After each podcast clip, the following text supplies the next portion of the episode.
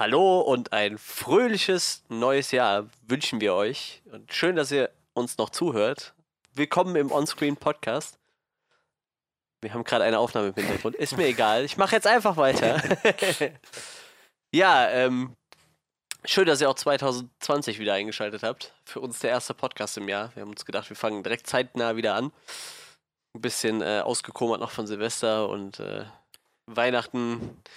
Wir mussten noch alle die äh, Weihnachtsgänse abtrainieren und äh, das ganze andere. Du warst aber schnell. Schon Ja, ich- abtrainiert. Ja, ich habe keine Weihnachtsgans gegessen. Ne? dann war ich dann schnell mit dem Abtrainieren fertig. Ich hatte Gans und Ente und ich glaube Schwein gab es an einem Tag noch und hör mir auf. Ich hatte was Interessantes an Silvester. Äh, Wildsch Schlaganfall? Wil Wil Wildschweinhack auf dem Burger. Also. Wildschwe äh, Burger Patties aus Wildschweinhack. Habe ich auch in meinem ganzen Leben noch nie gegessen, tatsächlich. Es gibt in meiner Heimatstadt in der Nähe ein, äh, eine Straußenfarm und die verkaufen auch Straußenburger. Habe ich aber auch noch nie gegessen. Ach, krass. Ja, sowas kriegst du schon mal hier beim, beim äh, Mongolen, ne? Mongolischer Grill. Die haben sowas schon mal Hai und, und Strauß und so. Wie ihr merkt, wir wollen uns dieses Jahr ein bisschen umorientieren. Wir, Wir reden machen mehr über. Delikatessen und, und Spezialitäten.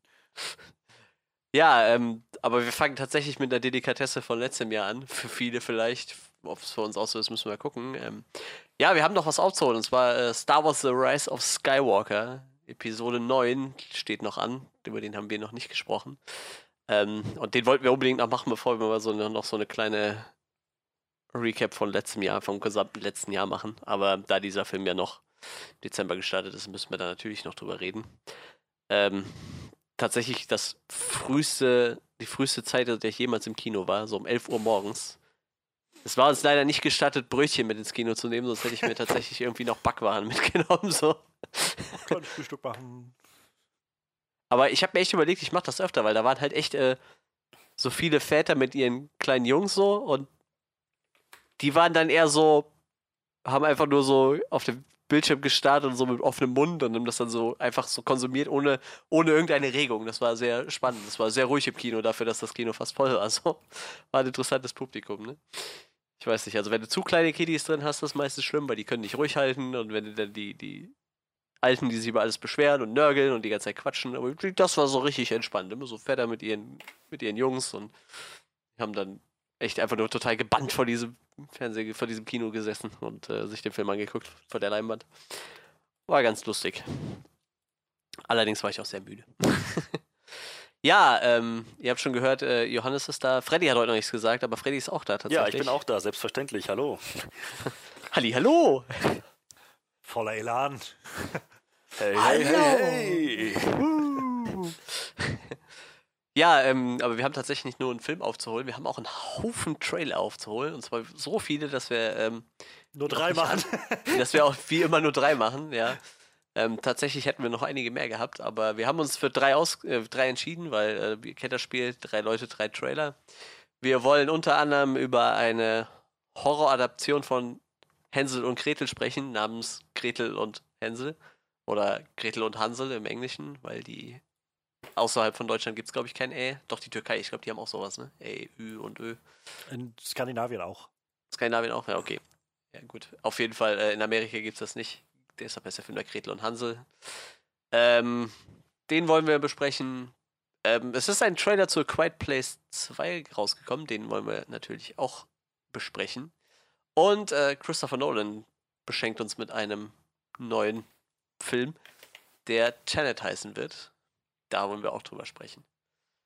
Ja, ähm, sonst gibt es dieses Jahr, glaube ich, bei uns nichts Neues erstmal. Wir, wir schauen mal. Wir hoffen, ihr habt äh, an Weihnachten vielleicht mal Kevin alleine in New York geschaut. Und habt unseren, äh, unseren Rumble dazu, nee, nicht unseren Run- Rumble, unseren, unseren Netflix-Roulette dazu gehört.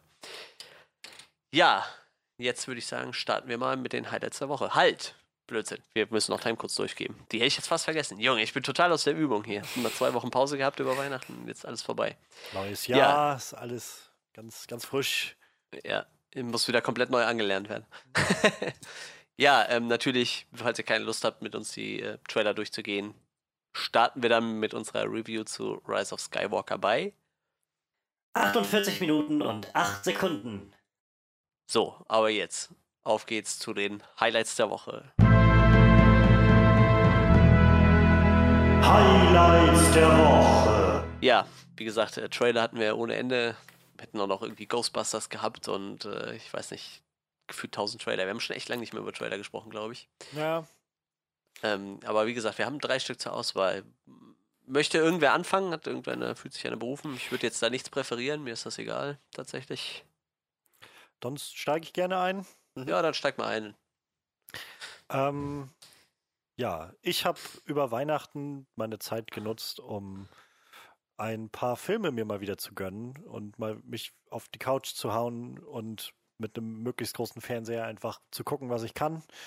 Und habe dann über die Weihnachtstage so ein paar Sachen zusammenbekommen, die ich, die ich mal wieder rewatchen konnte und auch zum ersten Mal gucken konnte. Und einer der Filme, die ich mir angeguckt habe, schön abends alleine in der Wohnung mit mit, wie gesagt, großem Fernseher und toller Soundanlage war A Quiet Place. Ähm, und ja, also ich, ich mag den Film sowieso unglaublich gerne und habe ihn jetzt aber auch schon ein paar Monate lang nicht mehr gesehen gehabt. Und es war jetzt nochmal, gerade auch das erste Mal, dass ich ihn auf so großer Leinwand gesehen habe, also großem Fernseher gesehen habe, sag ich mal. Und ich war einmal mehr hin und weg von diesem Film. Ich, ich keine Ahnung, für mich funktioniert bei diesem Film einfach so alles irgendwie super gut. Und dann gab es jetzt ganz überraschend auf einmal den Trailer zum zweiten Teil, von dem wir also wussten, dass er kommen soll. Aber ich hatte jetzt nicht auf dem Schirm, dass der dann auch, also 2020 jetzt schon rauskommen wird. ähm, und naja, bisher hatten wir halt auch noch nicht so eine konkrete Vorstellung, glaube ich, davon, wer jetzt alles dabei ist, in welcher Verfassung, wann das Ganze spielt oder so. Und da gibt uns der Trailer einen, einen kleinen Einblick von. Also zum einen erstmal schon der Titel ist A Quiet Place Part 2. Also suggeriert doch sehr stark, dass es wirklich um eine, um eine direkte Fortsetzung geht, um, um eine Weiterspinnung der Geschichte und nicht einfach nur so ein, so ein weiß ich, also ein bisschen wie mit It Chapter 2, halt so, eine, so, eine, so, ein neues Kapitel irgendwie in einer Gesch größeren Geschichte. Und ja, der Trailer gibt uns ähm, auf jeden Fall den, die Gewissheit, dass es weitergeht mit der Familie, die wir kennengelernt haben im ersten Film. Emily Blunt als Mutter und äh, ja, ihr, ihre taubstumme Tochter, ihr Sohn, ihr erwachsener Sohn und jetzt das kleine geborene Baby aus dem ersten Film sind dabei und ziehen durch, durch ja, die postapokalyptische oder von, von Aliens überrannte Erde. Ähm, offenbar müssen sie ihren, ihren Familiensitz, ihre Farm verlassen aufgrund von Feuer. Ich rate mal, dass das im Zuge der Ereignisse des ersten Filmes sich noch da reinzieht und einfach nicht mehr bewohnbar ist.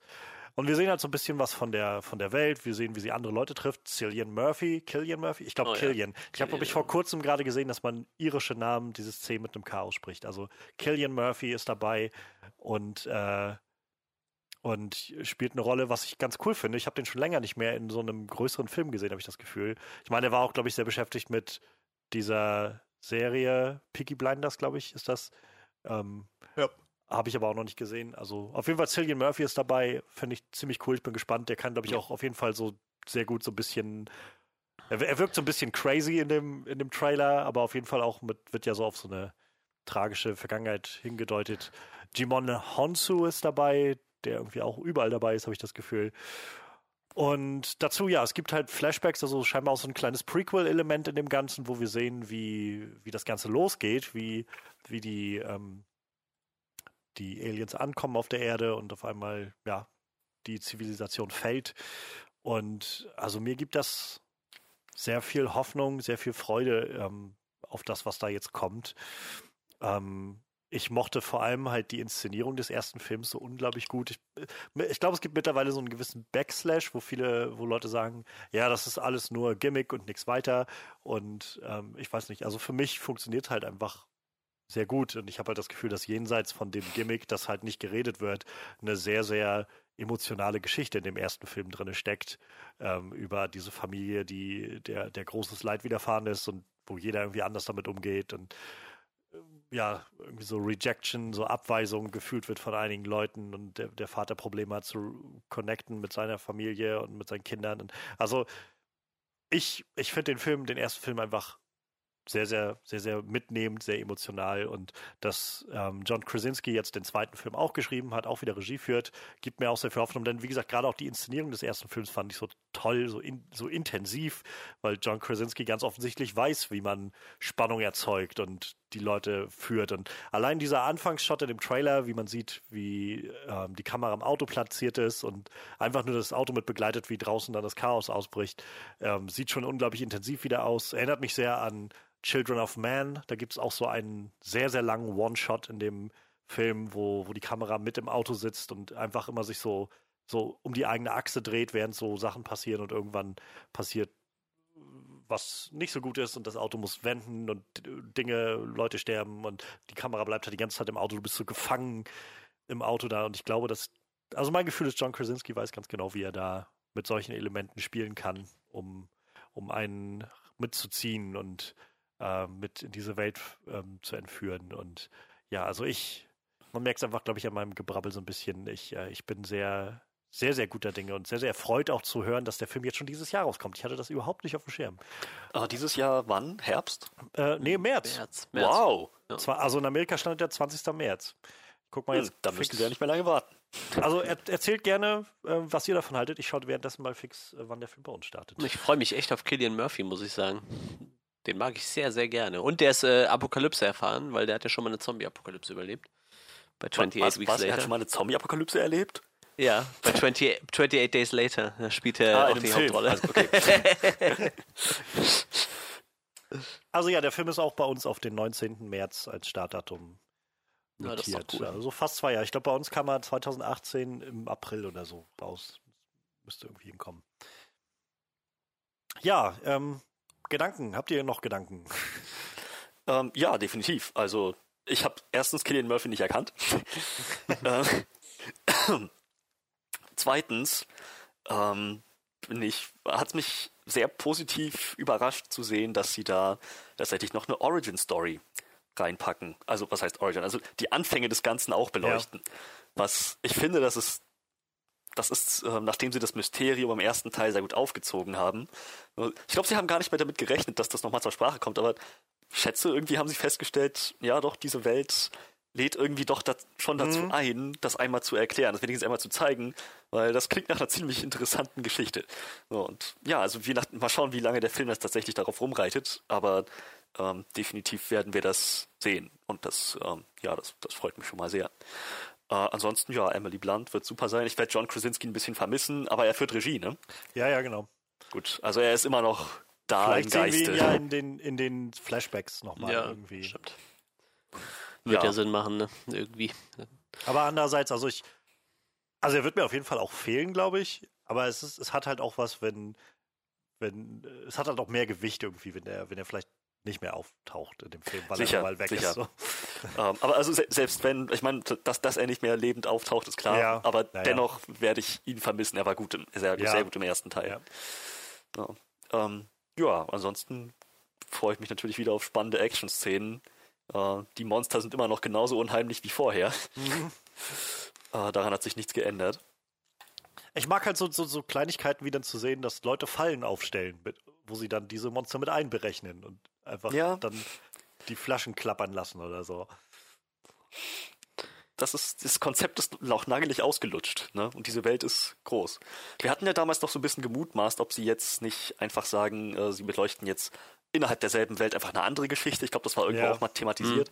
Aber sie haben sich jetzt anscheinend dann doch für die direkte Fortsetzung entschieden und das ist, ja, that's fine. Definitiv. Also finde ich auch. Ich hoffe, dieses, äh, die, die, ähm, die Origin wird nicht so, so abgedroschen irgendwie, ne? Weil ich finde das immer relativ schwierig.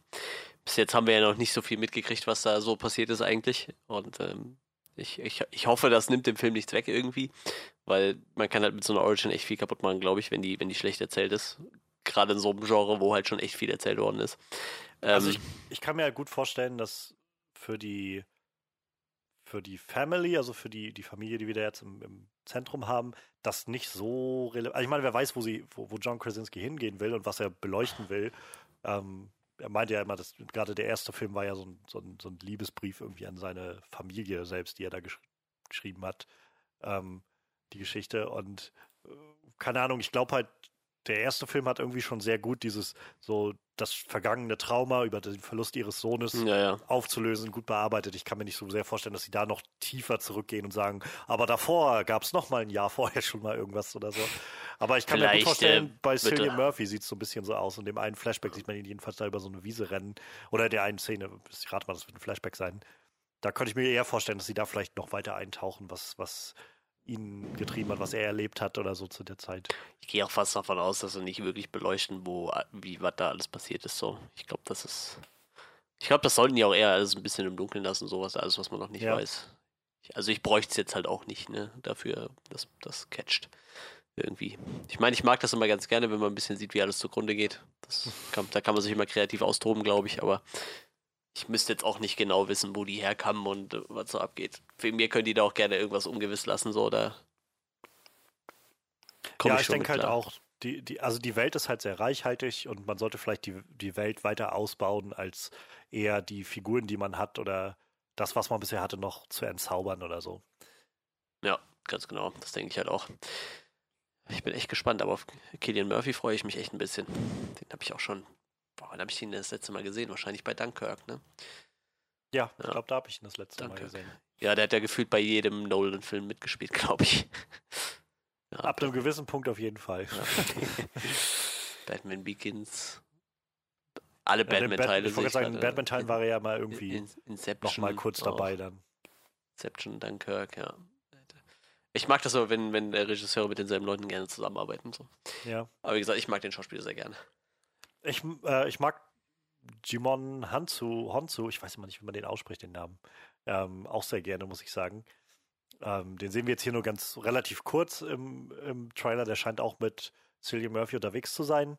Und ich finde ihn, also ich finde immer noch ganz spannend, so, weil der, weil das so einer dieser Typen ist, der, weiß nicht, er hat in Shazam halt den, den alten Zauberer gespielt und gleichzeitig irgendwie in Guardians of the Galaxy und Captain Marvel war irgendwie der eine von den Kree und also Ja. so überall hat er so irgendwie seine, seine Finger mit im Spiel. Und äh, ich, also immer gerne mehr Screentime für Jimon Hansu. Honsu. Ich wollte gerade sagen, den, den, den, so, gefühlt sieht man den halt auch schon seit Jahren irgendwo auf der Leinwand und Ja, realisiert ja. den gar nicht so. Und das ist tatsächlich so. Also er hat schon bei Gladiator mitgespielt irgendwo, ne? Blood Diamond, genau, war er Ja, Blood Diamond, ja, ja, das, das ging mir dann auch eben durch den Kopf. Konstantin hat da mitgespielt.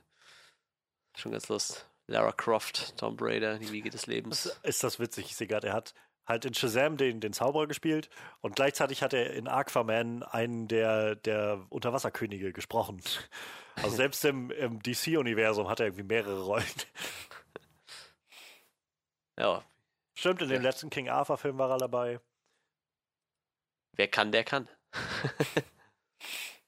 er hat doch schon zwei Oscar-Nominierungen gehabt. Das ist ja schon mal was. Also ja, ich glaube, A Quiet Place 2 bietet viel, viel Raum irgendwie. Ich hoffe halt einfach, dass, dass es jetzt nicht dazu ausartet, bevor der Film rauskommt, dass dann nochmal so ein Schwung kommt von, von Reaktionen mit so. Aber eigentlich war der erste Film gar nicht so gut, also hört mal auf alle so. Ich denke mal so. Naja, wer weiß. Vielleicht sind die ganzen Fans. Okay, also ein, ein, eine von zwei Möglichkeiten. Entweder die ganzen toxischen Fans sind jetzt beschwichtigt durch Star Wars. Oder dadurch, dass sie sich über Star Wars nicht mehr aufregen können, suchen sie sich jetzt ein neues Ziel. Also ich habe ich hab halt so ein bisschen die Hoffnung, dass A Quiet Place vielleicht auch einfach, äh, nachdem der erste rauskam, nicht groß genug war, so um, um diesen Splash zu machen, dass jetzt Leute darauf so eindreschen oder sich darauf eingestellt haben, wie, wie bei Star Wars oder sowas. ähm, aber ich weiß nicht, also ich habe halt so das Gefühl, dass in den letzten Wochen, aber vielleicht hängt das auch wieder bloß so mit der, mit der typischen Twitter-Blase zusammen, die man hat, so der Social Network-Blase, immer in den Kreisen, in denen man sich bewegt. Aber ich habe das Gefühl, in den Kreisen, in denen ich mich bewege oder die ich so, denen ich so folge, gerade bei Twitter, also aus der Filmrichtung, ähm, so von, von deutschen Filmfans, sind viele dabei oder immer mehr dabei, die so sagen, irgendwie, so gut war Quiet Place eigentlich gar nicht, ziemlich overrated, so. Ist das Gefühl, keine Ahnung, ich. Ich meine, jedem, wie wie es ihm gefällt. Leute stören sich daran, dass, dass es irgendwie, äh, weiß ich nicht, dass sie halt nicht bei dem Wasserfall gewohnt haben oder sowas. Hm. Ich denke mir dann aber, also tu- dafür gucke ich mir dann aber auch einen Film an. Und dieser Film hat für mich, jedenfalls der erste, zu einem enormen Punkt sich verdient, also mir, mir was hinzuwerfen und zu sagen, lass dich bitte darauf ein, so auf diese, auf dieses Konzept, auf diesen Gedanken. Ähm, anders als ein anderer Film, über den wir heute noch reden wollen. Ja. Ist ja nicht mehr so lange hin. Ich denke, den werden wir wahrscheinlich auch hier im Podcast besprechen. Behaupte ich mal. Schauen wir mal, was der zweite Teil so bringt. Und äh, ob es dann weitergeht in die Trilogie. ja, ich denke denke auch Potenzial hat das gewiss, dass man da eine gute Story erzählt. Naja, warten wir mal ab. So, was hätten wir denn jetzt? Komm, weil wir ihn eben schon mal erwähnt haben, mache ich jetzt einfach mal weiter. Ähm, wir haben einen neuen Christopher Nolan-Film angekündigt gekriegt. Habe ich tatsächlich bis zu dem Zeitpunkt auch nichts von mitgekriegt. Ich meine, dass der Mann immer äh, weitermacht und weiter und weiter, ist ja nun irgendwie klar, aber ich habe tatsächlich gar nicht am Zettel gehabt, was er so in Planung hat. Und dann kam ein neuer Trailer von einem neuen Christopher Nolan-Film namens Tenet. Vermutlich, wenn man sich den Trailer angeguckt hat, absichtlich vorwärts wie rückwärts lesbar. Ähm, ich habe absolut überhaupt keine Ahnung, was in diesem Film abgeht, muss ich ehrlich sagen. ich weiß nur, dass irgendwie manchmal die Zeit rückwärts zu laufen scheint und Michael Manch- Caine ist dabei. Mike, manchmal sieht man Michael Dinge, bevor sie passiert sind. Ja, Christopher Nolan hat halt echt so einen festen Schauspielerstab, habe ich so das Gefühl, mit dem er halt äh, gern zusammenarbeitet. Michael Caine ist einer davon, der hat, glaube ich, gefühlt auch schon in, den, in zehn Filmen von ihm mitgespielt. Aber äh, tatsächlich die Hauptrolle spielt äh, John David Washington, den man aus Black Clansman kennen dürfte. Ich habe Black Mhm. Clansman tatsächlich immer noch nicht gesehen, aber da hat er, hat er da die Hauptrolle gespielt? Vermutlich, Ja. ne? Ja. Er war Und, quasi äh, der Black Clansman. Und äh, Robert Pattinson, unser neuer Batman, wird da auch nochmal zu sehen sein. Finde ich ganz spannend. Wie gesagt, ich habe leider echt zu wenig Berührungspunkte mit dem Mann, dass ich da echt äh, ein Urteil über seinen Schauspiel Wir abgeben haben alle kann. The King gesehen. Ja, ja, aber das ist es dann halt bei mir auch. ne? Und ich weiß nicht, ob das so aussagekräftig ist. So. Ich fand seine Rolle halt ganz, ganz solide, aber weiß nicht. Ich könnte jetzt nicht an der Hand der einen Rolle sagen, ob das ein großartiger Schauspieler ist und ein guter Batman wird, aber ich, ich, ich äh, lasse das mal auf mich zukommen. Wie gesagt, ist ja dann schon eine schöne Vorbereitung, weil auf Tenet müssen wir nicht so lange warten. Da spielt er noch mit Elizabeth Debicki, die, die sagt mir gerade gar nichts, muss ich gestehen. Aber das muss ich- nichts heißen. Die habe ich schon in so einigen Sachen gesehen. Die ist so eine dieser Schauspielerinnen, die in den letzten Jahren immer häufiger irgendwo auftaucht. Ähm, war sie denn, irgendwo war die gerade Hier, hier wird halt erst. Widows vorgeschlagen, den kenne ich tatsächlich nicht. Den hatte ich, glaube ich, gesehen, da war die, glaube ich, ganz gut drin, aber irgendwas anderes war noch. Irgendwas anderes Cloverfield Paradox hat sie auch mitgespielt. Stimmt, Guardians of die- the Galaxy, die Volume irre- 2. Da war, genau, da war sie die goldene Königin, diese, Ah, diese okay. goldene, goldene Lady. Ja. Verrückt. Ja, die spielt da auch mit. Und ja, wie gesagt, so ein paar alt, altbekannte Gesichter tauchen halt mal auf. Michael Caine zum Beispiel. Ganz offensichtlich hat äh, Nolan sich schon bei, bei Dunkirk dann in Kenneth Branagh verliebt, wie in, wie in Michael Caine, dass er ihn jetzt auch gleich wieder besetzt. Ja, wie gesagt, ähm, Christopher Nolan nimmt halt gerne das, was er, was er schon kennt und arbeitet damit. Ich, ich glaube, das ist auch für manche einfach einfacher, wenn man weiß, wobei man bei den Leuten zu achten hat und was sie gut spielen können. Ne? Wir kriegen noch Aaron Taylor Johnson zu sehen, unter anderem von KKS, aber ähm, ja, wie gesagt, ich, ich habe halt kein, ich, irgendwie cat- catcht mich der Trailer, aber der ist so abgefahren irgendwie. Auf jeden Fall wirkt der Film ein bisschen geerdeter wie die anderen Nolan-Filme, also der wirkt nicht so, Ne, geerdet ist er eigentlich gar nicht. Aber der, der ist nicht so überladen. Also es ist glaube ich, nicht so eine Riesenproduktion. Ne? Ich glaube, er hat auch irgendwie sowas gesagt, dass er nicht immer so Riesenfilme hintereinander machen will und dann mal ein bisschen was Ja. Abgefahreneres probieren will. Aber wie gesagt, ähm, äh, es scheint in irgendeine Organisation zu geben und irgendwo schwirrt das Wort Tenet rum und ab und zu läuft die Zeit rückwärts, während sie eigentlich vorwärts läuft. Ich, ich habe es nicht verstanden. Also ich sag, also einige Aspekte der Realität laufen vorwärts, während Ja. andere rückwärts laufen. Richtig, ja. Ich frage mich, ob, also es gibt halt diesen Moment, wo dieser Typ sagt, Welcome to the Afterlife. Ob das halt einfach so gemeint ist, wir haben jetzt deinen Tod vorgetäuscht und jetzt bist du da, oder ob das wirklich Ja, so, vom- so, so ich wörtlich sein ge- gemeint ist, dass er wirklich tot ist und das ist so, weiß ich nicht, weiß ich, keine Ahnung, ähm, Christopher Nolans Version von, von äh, wie ist der, R.I.P.D., dem, dem, Film, wo Ryan Reynolds, nach dem, nachdem er tot war, irgendwie so ein so ein Dämonenjäger wurde, so ein Geist-Dämonenjäger oder sowas, keine Ahnung. Also, ich, ich hab ja, also, keine Ahnung. Alles, was man wieder einmal merkt, ist, Christopher Nolan mag es mit Zeit zu spielen. Ja, irgendwie schon. Das stimmt. Fällt mir gerade ein, ist sein Bruder wieder mit beteiligt, weil der hat ja auch so einen Hang für so abgefahrene Sachen irgendwie. Das müssen wir mal gerade rausfinden. Gute Frage. Gucken wir gerade mal. Äh, ne, Als written by Writer Chris, nicht. Also, Christopher Nolan. Tatsache. Verrückt. Normalerweise bei so abgefahrenen Sachen ist sein Bruder ja immer noch irgendwie involviert, aber diesmal tatsächlich wohl nicht. Ja, ich, äh, ich, wie gesagt, Christopher Nolan kriegt von mir so viel äh, Vorschusslorbeeren. Ich werde mir den Film auf jeden Fall angucken, aber worum es da geht, ich habe absolut keine Ahnung. Also es sieht halt irgendwie ein bisschen nach einem Actionfilm aus und wie du schon sagst, dass der Typ, weiß ich nicht, eine Art Cop-Agent ist irgendwas. Also er scheint ja auch irgendwie vorher schon sowas in die Richtung gemacht haben. Man gesebte diese Szene, wo sie da das Hochhaus hochlaufen irgendwie. Was schon sehr merkwürdig au- aussieht. Wahrscheinlich lief das auch mal rückwärts ab oder so. Keine Ahnung. Mhm. Auf jeden Fall so ganz, ganz schräge Sachen. Wie gesagt, ich, ich gehe davon aus, der Mann ist ein Art Geheimagent und arbeitet für irgendeine Organisation, die irgendwas mit Realitätsumkehr zu tun haben. Ich, ich habe echt keine Ahnung. Ich, ich, ich verstehe es nicht. Aber ich finde es gut. Ich möchte das sehen. Ich will wissen, worum es da geht. Soweit hat mich der Trailer dann noch gecatcht. Und wie gesagt, äh, es ist halt Christopher Nolan. Ne? Ich glaube, so richtig schlechten Film von ihm habe ich eigentlich noch nicht gesehen. Deshalb. Und es ist halt nett, dass er jetzt wieder was anderes ausprobiert, nachdem er dann gezeigt hat, dass er auch so Kriegsdramen erzählen kann, die dann schon ein bisschen realistischer sind. Jetzt wieder irgendwas Abgefahrenes machen. Bisschen mehr wieder Richtung Inception statt Realismus. Es gibt tatsächlich die Theorie, dass das äh, Christopher Nolans geheime Inception-Fortsetzung ist. Hm. Also, okay. weiß jetzt nicht, wie sinnvoll ich das halte, aber die Theorie gibt es auf jeden Fall. Also es gibt, es gibt ja sowieso sehr viele Hardcore-Nolan-Fans. ähm, und ich glaube, unter denen ist das nicht unverbreitet, der Gedanke, dass Christopher Nolan jetzt so seinen, seinen neuesten Trick spielt, indem er uns eine Inception-Fortsetzung präsentiert, ohne dass wir es wissen. Hm, so wie wir damals dachten, dass Sony jetzt ihren Trick spielt und uns eine, äh, Venom-Prequel geben. Also ich glaube, so generell, das Problem ist ja bei solchen, bei solchen Logiken irgendwie, dass, naja, wenn die Leute nicht wissen, dass das nicht die Fortsetzung und dem Film ist, werden sie vielleicht nicht da reingehen unbedingt Mhm. und sich das angucken.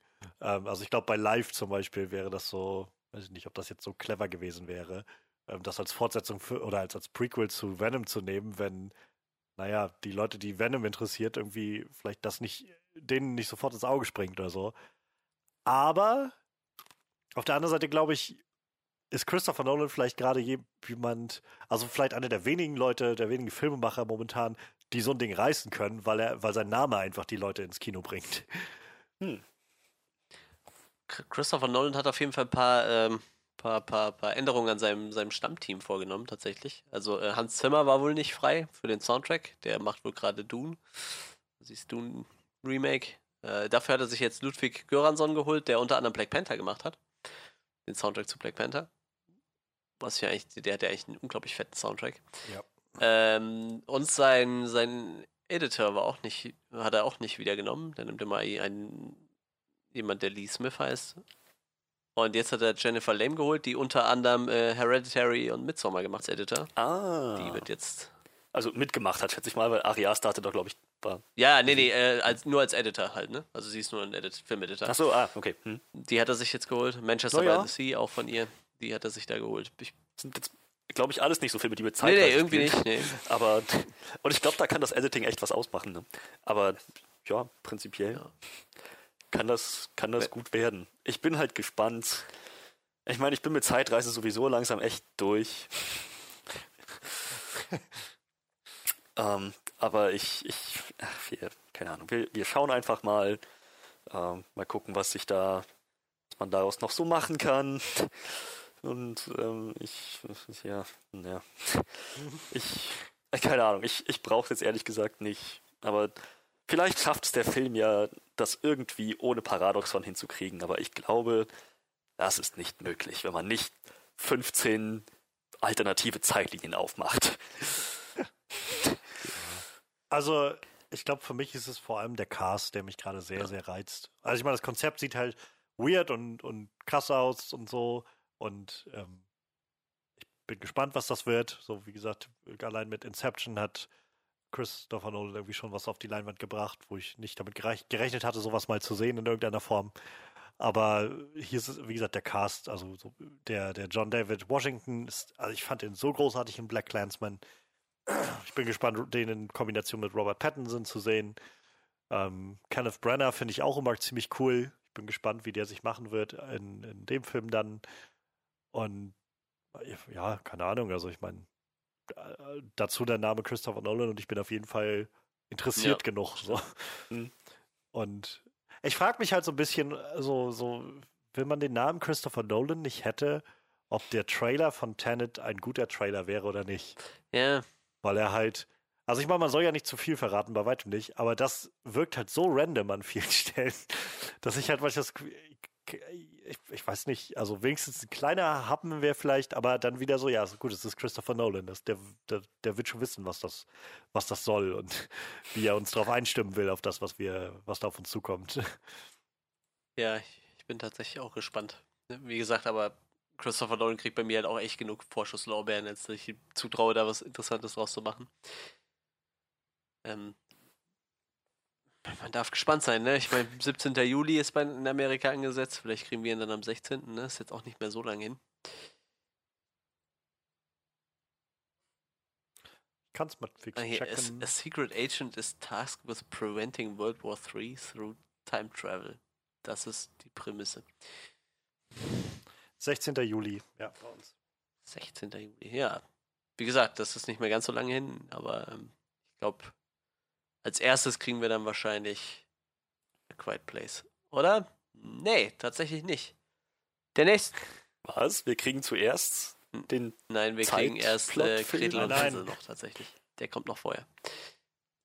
Ja, okay. Ja, ähm, ich denke wahrscheinlich auch wieder ein Film, der vielleicht bei uns im Podcast landen wird.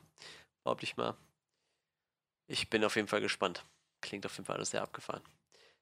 So, dann machen wir jetzt einen Sprung. Freddy, Schieß los. Gut. Ähm, es kam ein neuer Trailer zu einem neuen Film, den wir so noch nicht gesehen haben, meine ich. Wir hatten schon einmal Hänsel und Gretel, aber wir hatten noch nicht Gretel und Hänsel und auch noch nicht in dieser Aufmachung. Richtig, das bekannte, das bekannte Märchen kommt auf die große Leinwand und so wie es aussieht, ähm, lassen sie sich den Horror schmecken. So, dass dieses, diese ursprüngliche ah, Düsterheit von Märchen, ähm, ein, ein Mar, ein Mare, Nightmare, alles dieselbe, ähm, die, die, dieselbe, wie, wie etymologische Herkunft. ähm, ja, richtig. Also, die, äh, was wollte ich sagen? Verdammt, ich habe den Faden verloren.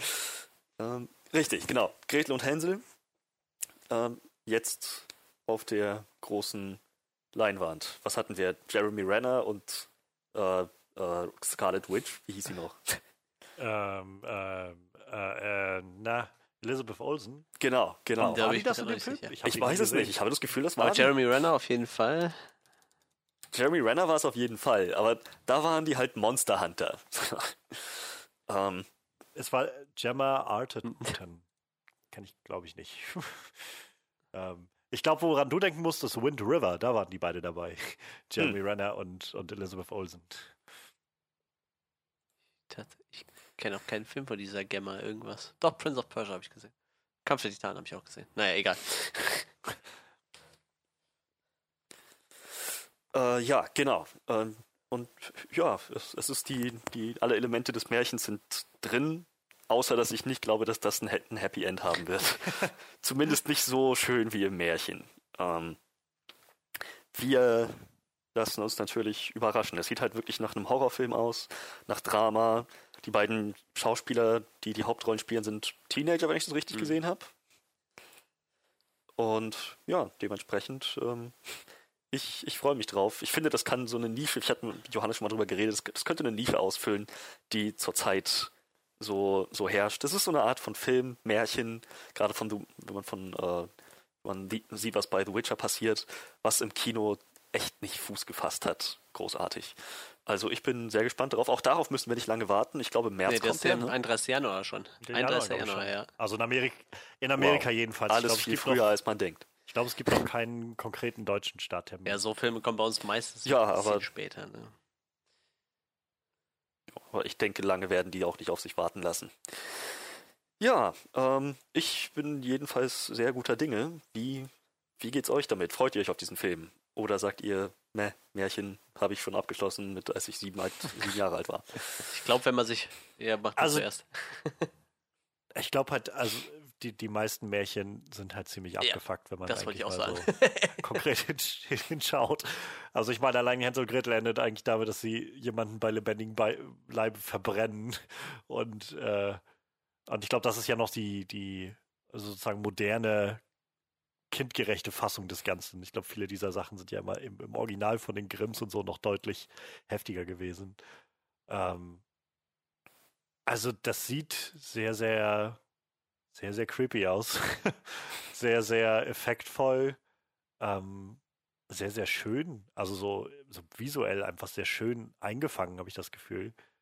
Und ähm, die, die, also die, ich mag die Schauspielerin halt sehr, sehr gerne, die Sophia Lillis, die die Hauptrolle spielt, also die wahrscheinlich dann Gretel spielt. Und der, der Titel des Ganzen, Gretel und Hänsel, suggeriert mir jetzt auch mal mehr, dass das Ganze sich wohl auf sie konzentrieren wird. Sie scheint ja auch die große Schwester dann zu sein. Und also ich sehe so ein bisschen kommen, wie der Trailer geschnitten ist, dass es wohl, also wäre so meine Prognose, dass, dass sie da halt irgendwie dann landen bei der Hexe und damit mit der ähm, leben, wie auch immer, oder gefangen halten werden und, und Gretel wahrscheinlich so nach und nach indoktriniert wird oder so oder ausgebildet werden soll als, als nächste Hexe, sowas, so, so wirkt es auf mich gerade. Ähm, und keine Ahnung, also die Hexe sieht auch sehr creepy aus. Ähm, ich, es ist immer witzig, wie so diese Horrorwesen, äh, so, so weiß ich nicht, ich weiß nicht, wann das letzte Mal war, dass so wirklich Hexen, sag ich mal, ernst genommen wurden auf der, auf der, als Villains so auf der Le- Leinwand. Ähm, Ja. Wir hatten halt so eine Phase, wo halt Vampire das viel waren, dann war so eine kurze Phase mit Werwölfen oder sowas und ich glaube, jetzt ist gerade mal wieder so ein Schub, wo vielleicht Hexe mehr kommt oder so. Ähm, aber also ja, das sieht unglaublich creepy aus und unglaublich auch nach so Body Horror. Und ähm, ja, also ich glaube nicht, dass ich mir den Film angucken werde.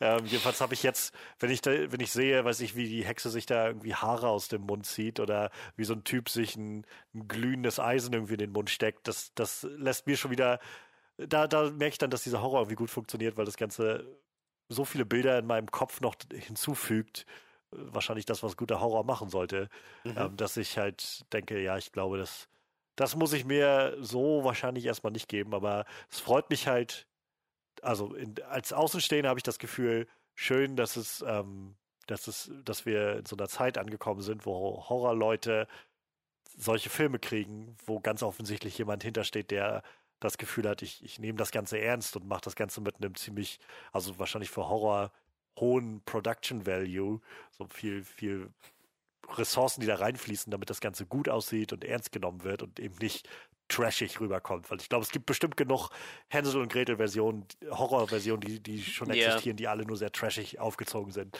Und äh, in dem Sinne finde ich es halt sehr schön, dass es das gibt und so eine Sparte vielleicht besteht gerade. Aber ja, ich glaube, das ist äh, nichts, was ich mir jetzt so ganz akut angucken werde. So. Wer weiß, also wann ich, wie ich dann dazu stehe, wenn der Film vielleicht mal draußen ist, irgendwann in Deutschland oder so. Aber jetzt gerade denke ich so, sieht sehr, sehr creepy aus und effektvoll aus, aber ich glaube, da habe ich noch eher andere Sachen, die ich vorher gucken will. Ja, ich weiß tatsächlich auch nicht, ob, ob, das Thema nicht langsam ausgelutscht ist, weil ich, ich glaube, in den letzten drei, vier Jahren kamen schon irgendwie schon zwei Filme mit dem Thema raus. Auch ein Horrorfilm und dann halt dieser Witch, Witch Hunter mit äh, Jeremy Renner. Also ich muss sagen, der Trailer sieht eigentlich so echt ganz cool aus. Und man hat jetzt auch nicht so das Gefühl, dass halt eins zu eins wieder diese Hänsel und Gretel Story verfilmt wird, bis auf natürlich die Grundprämisse, dass sie sich wahrscheinlich irgendwo im Wald verlaufen und auf die Hexe treffen, aber oh, ich weiß nicht, ich werde mir den mit Sicherheit angucken, glaube ich. Einfach weil gerade auch wieder so eine bisschen ruhige Phase im Horror ist, aber ich glaube, es ist auf jeden Fall kein Film, wo ich drauf gewartet habe, muss ich sagen. Auch nach dem Trailer nicht. Auch wenn er echt ein paar interessante Szenen hatte so, aber jetzt gerade so, wenn man mich fragen würde, würde ich sagen, Hänsel und Gretel ist eigentlich, eigentlich, eigentlich durcherzählt, ne? Aber vielleicht bringen sie dem Ganzen nochmal einen coolen Twist bei irgendwie und es wird halt doch ganz spannend. Also es ist mehr das Konzept selbst, Ja. was dich jetzt ja, ja, ja, mitnimmt, oder? prinzipiell, genau. Ich glaube halt, dass dieses Hänsel und Gretel-Ding halt ein bisschen ausgelutscht ist, aber wie gesagt, vielleicht, wenn sie da einen netten Twist reinbringen, wie gesagt, ich werde mir den wahrscheinlich eh angucken, wenn ich muss einmal im Monat einen Horrorfilm sehen mit meiner besten Freundin, weil sonst wird die böse, deshalb ähm, kommt er mit Sicherheit auf die Liste. Und wie gesagt, vielleicht vielleicht ist er auch echt gut. So, ich meine, die Darsteller wirken auf jeden Fall ganz cool. Die Hauptdarstellerin kennt man ja wenigstens, die Hexe kannte ich jetzt so nicht, aber creepy aussehen tut's auf jeden Fall. Irgendwo habe ich die auch schon gesehen, glaube ich, die, die, die Hexe. Alice Critch. Kr- Krüger? Critch? Ich weiß nicht, wie man das ausspricht. Ah, genau, das ist die Borg Queen aus, aus Star Trek. okay. Ja, das hätte ich jetzt nicht gewusst. Das hätte ich tatsächlich nicht gewusst. Ja, wie gesagt, vielleicht ist das cool, aber ich hätte auf jeden Fall nicht danach gefragt, wenn ich gefragt hätte, wer Hänsel und Gretel so das letzte Märchen, was ich mir jetzt gerade so erhofft hätte. Haben äh, die Brüder Grimm nicht noch irgendwas anderes Cooles, was man als Horrorfilm machen könnte? Ich habe ehrlich gesagt keine Ahnung, was sie so. Ich glaube, du kannst. Ja, ja, die sind ja alle schon ziemlich böse. ziemlich ich hätte gerne auch echt mal so eine un unbearbeitete Fassung von den ganzen, ganzen, ganzen Krim, Krim-Märchen. Obwohl, also ich weiß, dass wir früher sowas mal hatten und das war auf jeden Fall auch nicht, nicht geschönigt. Ne? Ich weiß halt nicht, ob du sowas heute noch als Kindermärchen verkaufen kannst irgendwie. Weil wie gesagt, da werden ja immer irgendwelche Leute. Äh, Also, wenn ich mich recht erinnere, es gibt ja immer viele Versionen und die Grimms haben das ja dann nur so Ja, ja, gesammelt genau. irgendwie. Aber ich meine, es gab halt eine der ursprünglichen Versionen von Rotkäppchen zum Beispiel, wo es halt so weit ging, dass Rotkäppchen mehr oder weniger vergewaltigt wurde und danach dann mit dem Wolf zusammen ihre Großmutter aufgegessen hat und solche Geschichten. Also, so, ja, okay, ich kann verstehen, warum ich das meinen Kindern nicht erzählen sollte. Ja, ich, wie gesagt, aber ich würde das halt tatsächlich gerne mal lesen, so, ne? Also wirklich die, ich sag mal, die Urfassung. Vielleicht nicht in so einem Altdeutsch, wie es wahrscheinlich geschrieben ist, dann, ne? Ich meine, die haben, äh, die sind 1860 rumgestorben, ne? Ich glaube, das liest sich heute nicht mehr so geil, aber prinzipiell würde ich schon gerne mal so eine ursprüngliche Fassung davon lesen, muss ich sagen. Es gab noch, ich muss gerade überlegen, von wem das war. Es waren nicht die Grimms, aber ähm, die ursprüngliche Fassung vom Sandmann war auch so ein richtig abgefucktes Ding, wo der äh, Eta Hoffmann, genau war das nämlich, der hatte das dann nochmal, also davor gab es schon immer diese, diese Geschichte und der hat das dann mal so zusammengefasst, wo's, wo der Sandmann wirklich mehr so eine so, ein, so eine Art Dämon ist, der halt kommt und den Kindern Sa Sand in die Augen streut, worauf die Augen dann rauskommen und dann haut er mit den Augen ab und frisst die und sowas. Ja, was auch ziemlich böse ist, ist hier so äh, Struffelpeter, ne? Ist auch ziemlich übel. Wo dem Daumenlutscher nachher Ja. einfach die Daumen abgeschnitten werden. So, das ist schon ein bisschen. Aber das war ja, das war ja schon für Kinder einfach abgefuckt. Das war ja schon dafür gedacht, dass du Kinder, also war mein Eindruck immer als Kind, dass du halt den Kindern damit sagst, übrigens, wenn du dich nicht, wenn du nicht dich an den, den Kodex der Moral hältst, dann, dann werden dir mal fix die Daumen abgehackt. Ja, das ist auf jeden Fall schon echt crazy, aber was einem damals so verkauft wurde. Ach ja, Märchen. Sind sie nicht toll? Haben wir nicht alle schöne Kindheitserinnerungen daran? Vermutlich nicht. Ich, mir fiel das letztens mal auf, irgendwann, dass ich halt viele Märchen noch benennen könnte, aber ich könnte dir bei wenigen nur noch tatsächlich die so von der Handlung ausführlicher zusammenfassen. ich glaube, das ging noch. So, also ich könnte jetzt halt, keine Ahnung, das tapfere Schneiderlein, ja, ich könnte ja noch sagen, dass es halt irgendwie um dieses Schneiderlein ging, was irgendwie sieben Fliegen auf einmal ja. totgeschlagen hat und dann los ist. Und dann gab es noch irgendeinen Plot mit Riesen und mit Steinen, die irgendwie aus denen was rausge... Aber ich könnte nicht mal sagen, worum es ging tatsächlich. Wo, was wollte der? Wohin wollte der oder sowas? Keine Ahnung.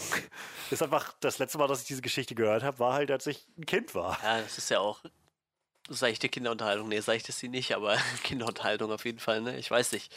Ein paar Sachen sind mit Sicherheit immer präsent, glaube ich, ne? Ich glaube, so eine Schneewittchen-Geschichte oder so Ja, kriegt so- man irgendwie immer zusammen und Ja, Hänsel und Gretel hat wahrscheinlich auch irgendwie noch jeder im Kopf. Deshalb, also ich denke mal, bei ein paar geht das, ne? aber alle mit Sicherheit auch nicht, kriege ich auch nicht mehr zusammen, ne? Aber so Struwwelpeter, da kenne ich halt genug von, ne?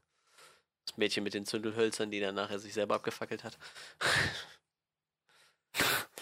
Ich frage mich echt, was manchmal so die, die erste Fassung war und was für Edgelords sich dann einfach damals gedacht haben, oh, das, das machen wir düster. Das dekonstruieren wir Ich jetzt. meine, diese Märchen von den Brüder Grimm sind ja wirklich so Erzählungen, ne? So, das sind ja noch nicht mal Märchen, das waren ja so Fabelgeschichten irgendwie stellenweise, ne? Also die waren wahrscheinlich eh schon prinzipiell relativ böse und irgendwer hat sich dann einfach gedacht, oh, das ist bestimmt eine nette Kinderunterhaltung und wahrscheinlich war es vielleicht einfach nie so konzipiert, ne? Die haben wahrscheinlich einfach nur so die, die Folklore aus ihrer Gegend gesammelt, ne? Ich, ich weiß nicht. Ich möchte, glaube ich, gerne die Frau Holle-Version von Zacharias Schneider sehen. Frau Holle-Version, ja, okay. So schöne Dekonstruktion, wie, wie äh, Frau Holles leid ist, von den Menschen besucht zu werden und keine Ahnung. Und dazu halt noch so eine fette Action-Sequenz, wo sie dann mit, mit den Kissen sie, irgendwie wo sie mit Kissen um sich pflegt, oder? Ja, sowas in der Dann Art. kannst du auch, äh, das, wie hieß das, hieß das, das Mädchen mit den Zündhölzern, kannst du dann von Michael Bay verfilmen lassen, wie die alles in die Luft jagt und alles explodiert. Jedes, mit jedem Hölzchen fliegt so ein Haus in die Luft. ja. Nein, manche Leute sollten sowas nicht machen. Oder irgendwas Episches von äh, hier so im Zack Snyder 300-Stil, weißt du, so alles in Zeitlupe. Ja, deshalb meine ich ja, Zacharias Ach so, ja, Schneider okay, ja, aus ja, dem ja, ja, 15. ja, Jahrhundert okay. muss dann Ich verstehe, ja. Ja, ja, das macht schon Sinn. Das wäre schon witzig irgendwie. ja, wie gesagt, aber erstmal Hänsel und Gretel als Horrorfilm. Ne, Gretel und Hänsel, Entschuldigung. Wir müssen hier politisch korrekt bleiben. Gretel wird zuerst genannt. Nein, Quatsch. Vielleicht wollten sie echt vermeiden, dass Leute denken, ach so, wieder der Scheiß mit Jeremy Renner. Wir, wir hatten vorhin schon, vor, bevor wir aufgenommen haben, irgendwie gewitzelt, irgendwie kurz so ist halt, then it's, it's PC gone mad. So, ist irgendwie, alle drehen durch, PC, äh, Political Correctness und so. Und dann musste ich so einen Moment innehalten und habe gedacht, oh mein Gott, es wird, es wird wahrscheinlich wirklich so ein paar YouTube, je nachdem wie erfolgreich der Film ist, aber wenn der erfolgreicher wird, wirst du bestimmt so einige von diesen Right-Wing-YouTubern haben, die dann anfangen mit und schon wieder haben die SJW jetzt zugeschlagen und Gretel ist jetzt auf einmal die Hauptfigur und wird als erstes genannt und so. Und so höhlen sie unsere Prinzipien der westlichen Ja, Welt ja. aus und Ja, mit Sicherheit. So ein paar Leute werden das wahrscheinlich immer, immer erzählen, ne? Naja. Gut, dann würde ich sagen, sind wir mit unseren Highlights so ziemlich durch. Wie gesagt, Trailer gab es noch genug. Mal schauen, was wir nächste Woche so parat haben. Und ähm, ich würde sagen, dann begeben wir uns langsam mal in den Weltraum. Unsagbare Weiten. Nee, keine Ahnung, was stand bei Star Trek immer am Anfang? Was kam da immer am Anfang? Ich weiß nicht mehr, was jeder erzählte. in einer, in einer äh, l- long time ago. Nee, das ist ja Star Wars. Ich wollte jetzt extra was von Star Trek sagen, um Leute zu ner Ach so, nerven. Star Trek. ja, ich weiß, was Star Trek. Star Trek ist äh, der Weltraum. ja, ja, genau. Weiten. ja, Irgendwo hier ist die, äh, das Raumschiff Enterprise oder so. Sternzeit XY. ja, ähm, dann kommen wir mal zu unserer Review.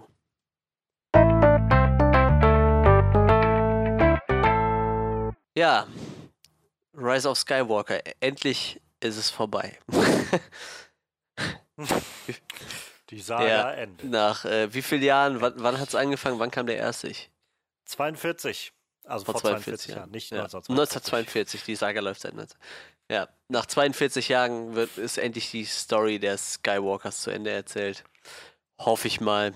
Schauen wir mal zehn Jahre weiter, wer weiß, was Disney sich dann einfallen lässt. Ich meine, äh, The Fall ja, of irgendwie sowas wahrscheinlich. Ja, ähm, J.J. Abrams hat äh, zu Ende gebracht, was er angefangen hat mit Episode 7. Er hat sich dann doch nochmal selber an den Regieposten dran getraut und äh, wollte seine Story um Ray, Finn und, und, und Poe zu Ende erzählen. Ja, und dann schauen wir mal, was uns der Film so, äh, ob was wir so für Erwartungen an den Film hatten, wa? Wie sieht's aus? Dieser Ja, ja, dann äh, Ja, schauen wir mal, was Du wir so für Erwartungen an den Film hatten, oder? wie so Äh, im Satz einfach wie mit so einer Spritze rausgesaugt wurde. So. Und dann, äh, Ich schätze, da müssen wir jetzt durch, oder? Damn. Ja, nee, äh, tatsächlich, so schlimm fand ich es dann doch nicht. Aber ja, ich war trotzdem froh, dass es irgendwann vorbei ist. So. Ähm, ich, du warst ja, glaube ich, bekannterweise sowieso schon das so ein bisschen leid in den letzten Filmen. Ja, so ein ey. bisschen. Ich, ich weiß nicht. Auch bis heute muss ich sagen, ich, ich, ich kann Kylo Ren nicht ab. So irgendwie finde ich ihn furchtbar, den Charakter, aber egal. Ähm, später dazu vielleicht mehr. Ja, ähm, ich glaube, das, worauf ich mich am meisten gefreut habe, war so, dass der Imperator wieder da ist. Ich hatte zwar noch nicht so eine wirkliche Ahnung, wie die den wieder reinbauen wollten, aber das war so, da habe ich mich ein bisschen drauf gefreut. Ähm, ja, die Trailer sind halt immer irgendwie, nehme ich halt immer so ganz okay auf, aber wie gesagt, ich, Star Wars ist für mich halt so ein Riesenuniversum und nicht nur diese Filme irgendwie. Ich mag halt, ich sage das glaube ich jedes Mal, wenn wir darüber sprechen, aber alles um Star Wars rum mehr als die Filme eigentlich. So Spiele und, und Bücher und wie gesagt, ich, ich mag halt so, wenn man so ein Riesenuniversum aufbaut, das mag ich eigentlich irgendwie ganz gerne.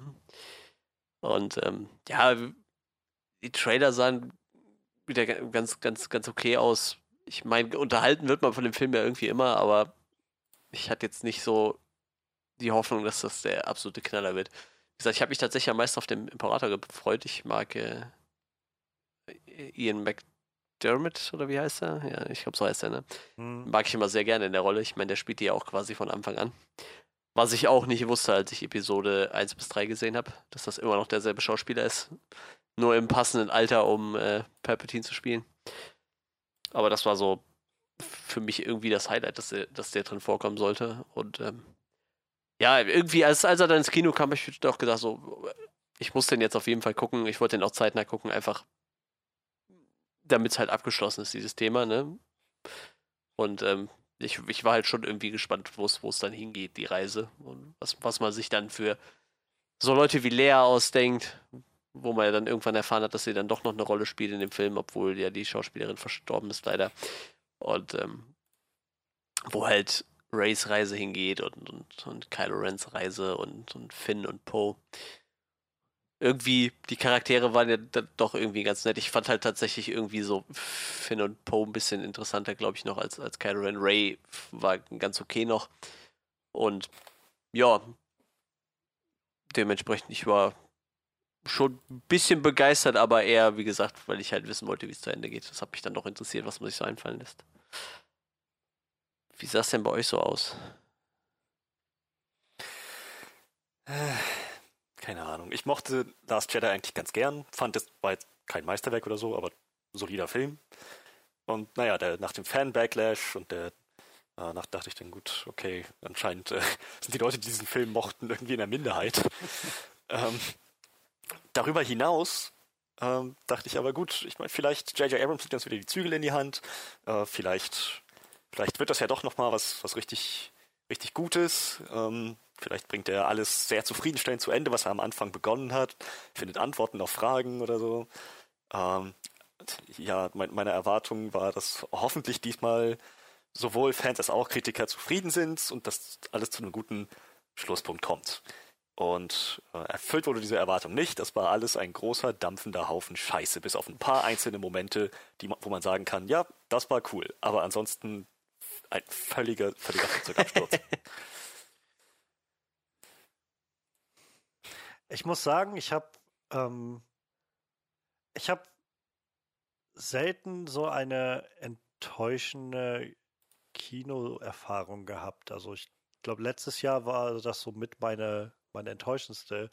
Ähm, die ganze Zeit, den gesamten Film über, saßen neben mir zwei Teenagerinnen, oh ja. die, also ich, mö ich möchte behaupten, schon etwas angedüdelt waren.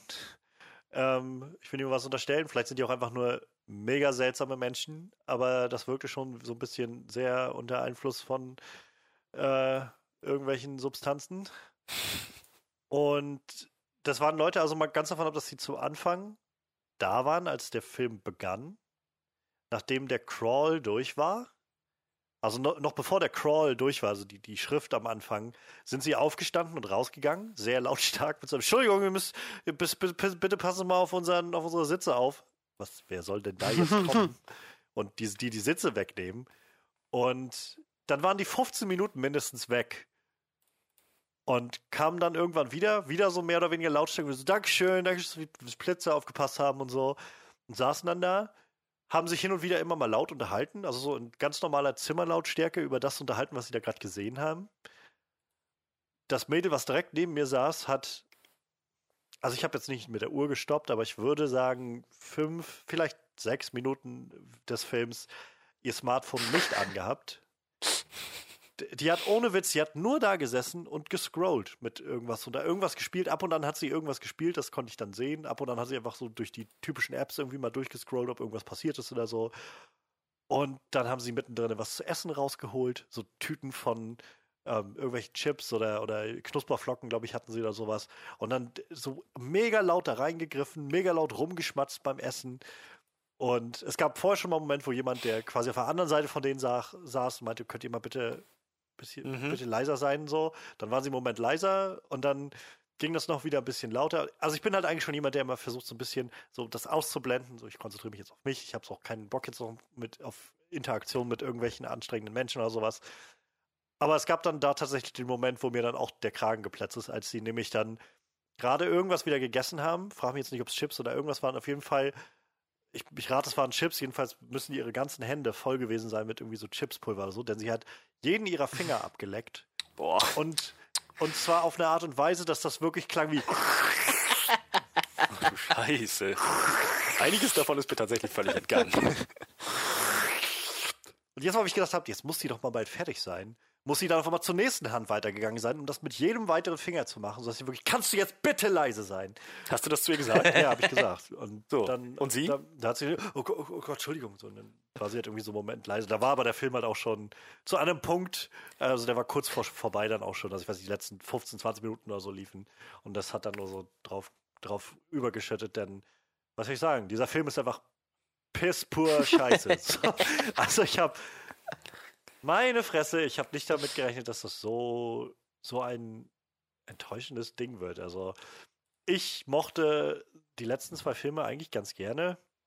Und gerade The Last Jedi war so ein Film, der mich ziemlich gekickt hat, mir viel immer nochmal zum Nachdenken gegeben hat und den ich seitdem auch mehrmals schon wieder gesehen habe. Und ich habe halt so das erste Mal das Gefühl gehabt mit den letzten zwei Filmen, dass ich so vielleicht ansatzweise nachvollziehen kann, warum oder was andere Leute wohl mit diesen alten Filmen verbinden und warum sie so sich so so so wohlig aufgenommen fühlen in Star Wars oder was. Denn ich fand die Geschichten einfach einfach nett. Ich mochte die Charaktere sehr gerne. Gerade die Charaktere mochte ich sehr gerne. Das war so das Hauptding, wie Ray und ähm, Poe und Finn. Ich mochte Rose eigentlich sehr gerne in dem letzten Film. Ich mochte Kylo Ren als, als Villain sehr gerne und auch gerade das, was sie bisher aus ihm gemacht haben. Und naja, ich meine, der, der Backslash ist irgendwie an keinem, glaube ich, vorbeigegangen, was The Last Jedi angeht. Ich kann verstehen, warum eingefleischte Fans des Films vielleicht ihre Probleme oder des Franchises ihre Probleme damit haben. Ich finde, einiges ist sehr übertrieben. Ähm, und als dann damals die, die, der erste Trailer kam, wo sie dann auch die Öffentlich Veröffentlichung gemacht haben, dass der Titel dann The Rise of Skywalker ist, war ich schon so ein bisschen skeptisch, weil da wurde ja dann auch nochmal am Ende dieses Lachen und so vom Imperator äh, reingebracht und dann habe ich jetzt schon ab da an war meine große Frage im Kopf halt, was wird dieser Film jetzt? Wird dieser Film jetzt eine Fortführung von dem, was wir in The Last Jedi gesehen haben? Also die Geschichte bis dahin und irgendwie fortgeführt? Oder wird das Ganze jetzt versuchen, die Leute, die sich von The Last Jedi auf die Füße getreten gefühlt haben, denen zu sagen, Leute, regt euch nicht auf, das ist wirklich Star Wars, was wir jetzt hier machen. Und vielleicht ist es auch unfair dem Film gegenüber, also egal was J.J. Abrams wahrscheinlich jetzt gemacht hätte, der Film hätte sich immer diesem Maßstab messen müssen gegenüber. Aber mal davon ab, dass ich das Gefühl habe, dass J.J. Abrams und Chris Terrio als, als Writer, dass die sich ganz offensichtlich dafür entschieden haben, viele der Dinge, die ähm, Ryan Johnson gemacht hat mit seinem Film, wenn nicht zu Redcon, wenigstens zu sagen, nee, so, so gewichtig ist das alles nicht. Ähm, mal davon ab, war das einfach so schlechtes Writing. Also ich bin das war, glaube ich, das, wovon ich mich am meisten auf den, also vor den Kopf gestoßen gefühlt habe bei dem Ganzen, weil ich das ständig gedacht habe, das kann doch nicht euer Ernst sein. Das, also trefft Entscheidungen, wie ihr wollt. Ich bin offen dafür. Ich bin auch offen dafür zu sagen, das war jetzt nicht mein Ding, aber es war irgendwie nochmal ein kleines, nochmal eine kleine Reise und dann bin ich auch, also so eine kleine letzte Abenteuerreise mit denen und ich bin bereit, dann da irgendwie nochmal ein Auge zuzudrücken oder zu sagen, es hat mir jetzt nicht gefallen, aber whatever, ja. So, aber das war ja einfach vom, vom ganz grundlegenden Handwerk so schlecht gemacht, dass ich, also ich bin ich bin echt so mehr oder weniger aus allen Wolken gefallen bei dem Film. Meine Erwartungen waren jetzt nicht mega hoch, aber schon so, dass ich gedacht habe, na, das wird doch. Ich bin jetzt mal optimistisch und, und bin, lass mich drauf ein. Ich habe mich im Vorfeld schon darauf eingestellt. Wie gesagt, ich bin, ich mag The Last Jedi gerne. Kann sein, dass mir das ein bisschen mehr aufstößt, einiges, was, was jetzt vielleicht gemacht wird. Aber ich bin bereit, dem Ganzen irgendwie noch ein Auge zuzudrücken und zu sagen, es war nicht mein Lieblings-Star Wars-Film aus diesen neuen drei, aber wenigstens habe ich irgendwie eine ne schöne Zeit gehabt. Und, aber nee, also das, das war echt, also Wahnsinn, wie schlecht gemacht das ist, muss ich ehrlich sagen. Ja, ich habe da ja noch gar nichts zugesagt, aber das ist, das ist schön, dass ich nicht mit meiner alleine, alleine da stehe. Also ich, ich, Nee, da Ich- war auch die Chance sehr ich, gering. ich du glaube, also ähm, ne? ich hätte ihn jetzt nicht ganz so zerrissen, aber ich fand ihn auch bei weitem echt nicht gut so. Ich meine, wie gesagt, mich haben die halt alle noch nie so umgehauen. Ähm, ich, ich erwähne das jetzt nochmal, um noch mehr Hass auf mich zu ziehen. Also Episode 2 ist immer noch irgendwie so einer meiner Lieblingsfilme, weil ich damit halt aufgewachsen bin. Ähm, aber äh, ich weiß nicht. Gehen wir erstmal zu den positiven Sachen und danach gucken wir dann mal weiter, was noch. Wie viel. äh, Ich glaube, das wird nicht so lange dauern. ja. Gucken wir doch mal, was äh, ist uns denn so Positives aufgefallen in dem Film? Vielleicht der Soundtrack. Wie, äh, die, ist mir jetzt nicht besonders Ja, gut der war halt- muss ich sagen. Ich, ich fand ihn solide für Star Wars halt, ne? Aber ich, ich meine, wir kriegen halt auch seit neuen Filmen gefühlt nichts Neues, ne? Also ich mag, ähm, ich mag die Schauspieler nach wie vor sehr gerne. Jo. Das hat sich auch bei dem Film nicht geändert. Ich finde es umso trauriger, was man Ja, mit ihnen macht. ja, aber ähm, ich, ich mag die Schauspieler sehr gerne. Ich finde, Daisy Ridley ist sehr, sehr gut als Ray. Ich mag die Figur sehr gerne und mag halt sehr gerne, was sie zu der Figur bringt. Schafft es halt sehr gut, Emotionalität darzustellen. Ich finde, Adam Driver ist ein wahnsinnig großartiger Schauspieler und Kylo Ren als Villain zu haben, war, also ist irgendwie eine sehr, sehr bereichernde Sache. Und gerade er, finde ich, hat mit die beste Szene in dem ganzen Ding für mich, die, wo er mit Han Solo ja. nochmal interagiert. Das war tatsächlich eine Szene. Ich wünschte, die wäre nicht an einem Punkt in dem Film gewesen, wo ich schon so dermaßen, also wo der Film mich so schon verloren hatte an der Stelle und ich emotional keinen Ansatzpunkt mehr hatte. Ähm, wäre der früher, wäre diese Szene irgendwie früher gewesen in irgendeiner Art und Weise, dann, dann hätte ich da vielleicht besser noch wirklich mitfühlen können. Aber so stach das wenigstens aus dem Haufen immer noch heraus, als eine Szene, wo ich das Gefühl hatte, ja doch, da, da schwingt was mit. Ähm, ich finde, Oscar Isaacs ist ein grandioser Schauspieler. ja, das stimmt. Ich, John Boyega mag ich gerne. Ich mag, äh, keine, ich mag vor allem auch Kelly Marie Tran Ja. gerne als Rose.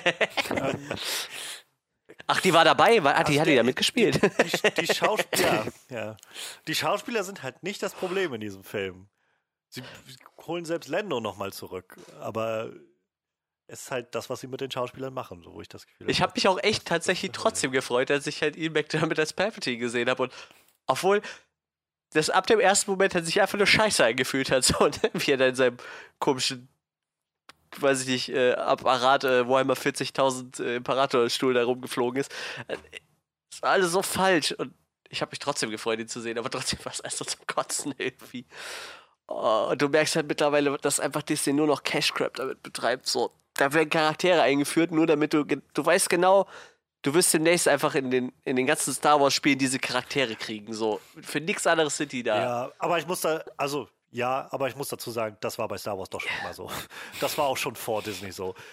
George Lucas hat dieses Franchise nicht umsonst für 4,5 Milliarden Dollar verkauft. Ja, aber ich glaube, es, es nimmt halt echt Überhand an. Also, wenn du, du gehst einfach durch so, ein- so eine Spielwarenabteilung und du kriegst einfach alles von Star Wars. Alles. Und ganz im Ernst, also ich glaube, vor zehn Jahren halt immer gab es das nicht. Also nicht so krass.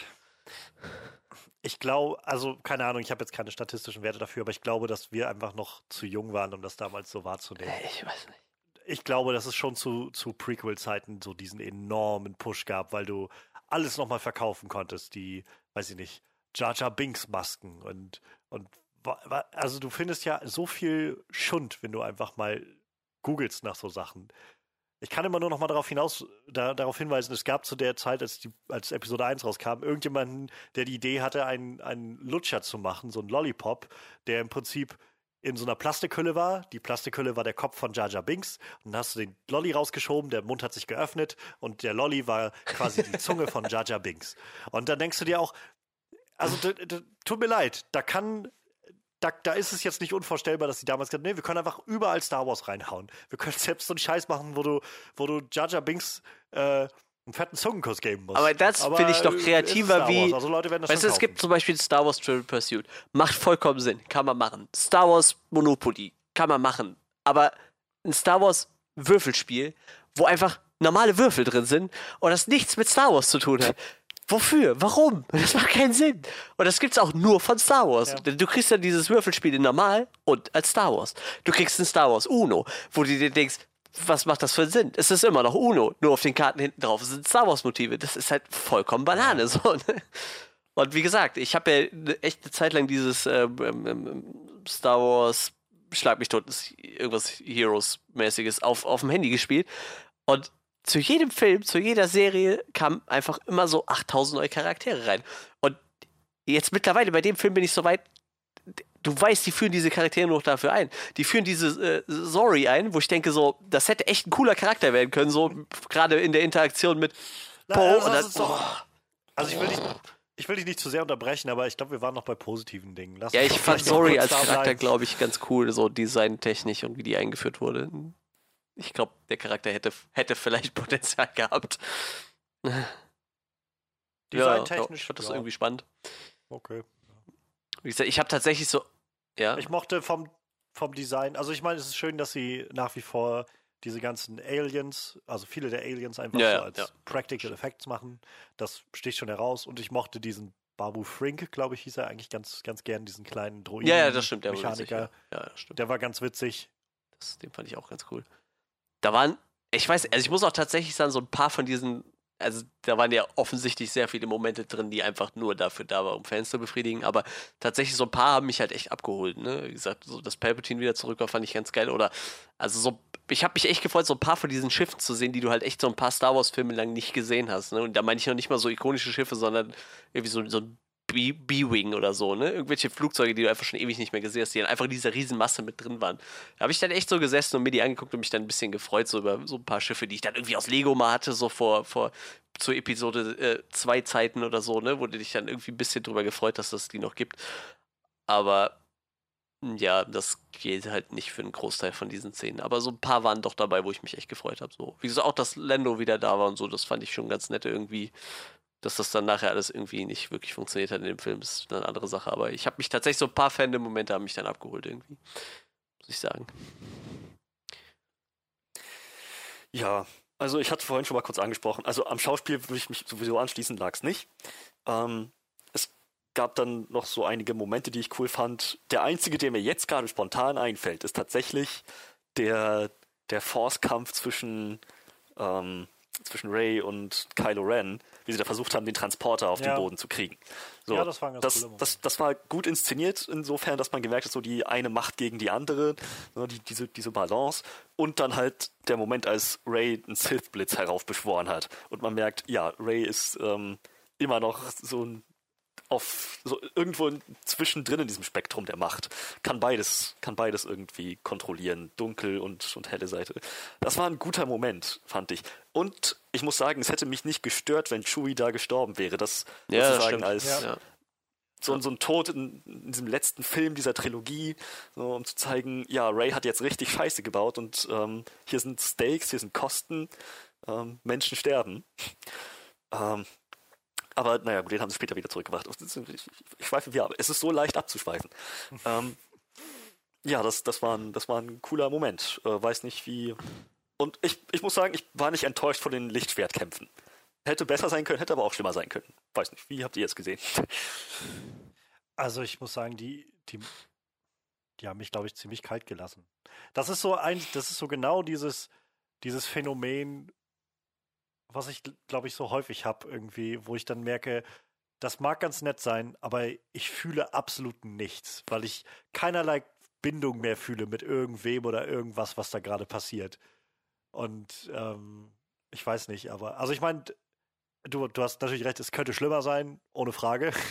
ähm, es könnte der, der Kampf von, von äh, Mace Windu und dem und Palpatine irgendwie in dem dritten Star Wars-Film sein. Das war halt so wirklich grauenhaft. Aber ja, also es ist halt nichts. Ich könnte mich jetzt ehrlich gesagt auch noch kaum an irgendwas davon erinnern. Also nichts davon ist mir wirklich in Erinnerung geblieben, um ehrlich zu sein. Ähm, es sind halt so kleine Momente, die mir in Erinnerung geblieben sind, aber auch nicht so wirklich, weil ich das, das Gefühl hatte, dass, dass das jetzt herausragend war für mich. So, ich weiß, ich war, äh, witzigerweise, als der Film begann, hatte ich halt noch diesen Moment, wo ich mich gefreut habe, als man, als man Ray gesehen hat bei ihrem Mhm. Training, wo, wo ich das Konzept äh, wieder, dieses, wie viel ist davon jetzt wirklich da oder nicht? Es fühlt sich für mich so ein bisschen so an, als ob sie halt das Gefühl hatten von, also viele Leute haben sich beschwert, dass Ray einfach alles kann, ohne zu trainieren. Hier, habt ihr jetzt gesehen, wie sie trainiert hat? Ja. So, selbst mit Leia mussten sie noch eine Ja, Szene ja. einbauen. Wo es zum letzten Mal, seit wann hat Leia die Macht? Hier, habt ihr gesehen, sie hat auch trotzdem schon trainiert und so. Und ähm, aber trotzdem, davon ab mochte ich den Moment, also habe ich mich gefreut, in dem Moment zu sehen, wie Ray da in der Luft geschwebt hat und die, die Steine so um sich herum geflogen sind und ihr Training da gemacht hat. Aber ja, ich weiß nicht, davon ab hat mich jetzt nicht so wirklich da ge gekickt bei den, bei den Lichtschwertkämpfen. Ich war tatsächlich irgendwann an dem Punkt, wo ich mir gedacht habe, so alles, was mit Macht zu tun hat und mit Jedis und Sith macht, da ist einfach sowas von übertrieben. Ne? Also ich, dann habe ich mich irgendwie so, während der Film immer so zurückbesinnt, so, also es gab schon so be- bekloppte Szenen mit, mit Yoda irgendwie, der gegen, gegen äh, Count Doku kämpft und dann irgendwie mal so, so irgendwas durch die Gegend schleudert.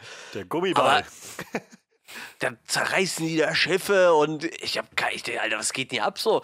Die fliegen alle da rum und denkst du so, ir- irgendwann ist doch Es mal so ein Level erreicht, wo man mal aufhören muss und man kann doch nicht immer weiter noch einen draufsetzen, so, das ist doch, es gab Ja, es schon wieder bei Negativsatz. Es gab diesen Moment, ähm, wo Palpatine diesen, diesen Sith-Machtblitz macht und dann halt die ganzen Naja. Schiffe aus dem Orbit da fliegen lässt. Das war wo, so ein Moment, wo ich gedacht habe, wenn dieser Film nicht so scheiße gewesen wäre bis zu diesem Punkt und dieses ganze Build-up so mega beschissen gemacht hätte, dann hätte ich diesem Moment wahrscheinlich was abgewinnen können und das Gefühl haben können von, oh mein Gott, ist das, ist das übel und was für eine, was für eine Präsentation von Macht und äh, aber und, und, und so, ja, Force, Sensibility und aber nee, an dem Punkt habe ich kon konnte ich halt auch nichts mehr damit wirklich empfinden und äh, anfangen.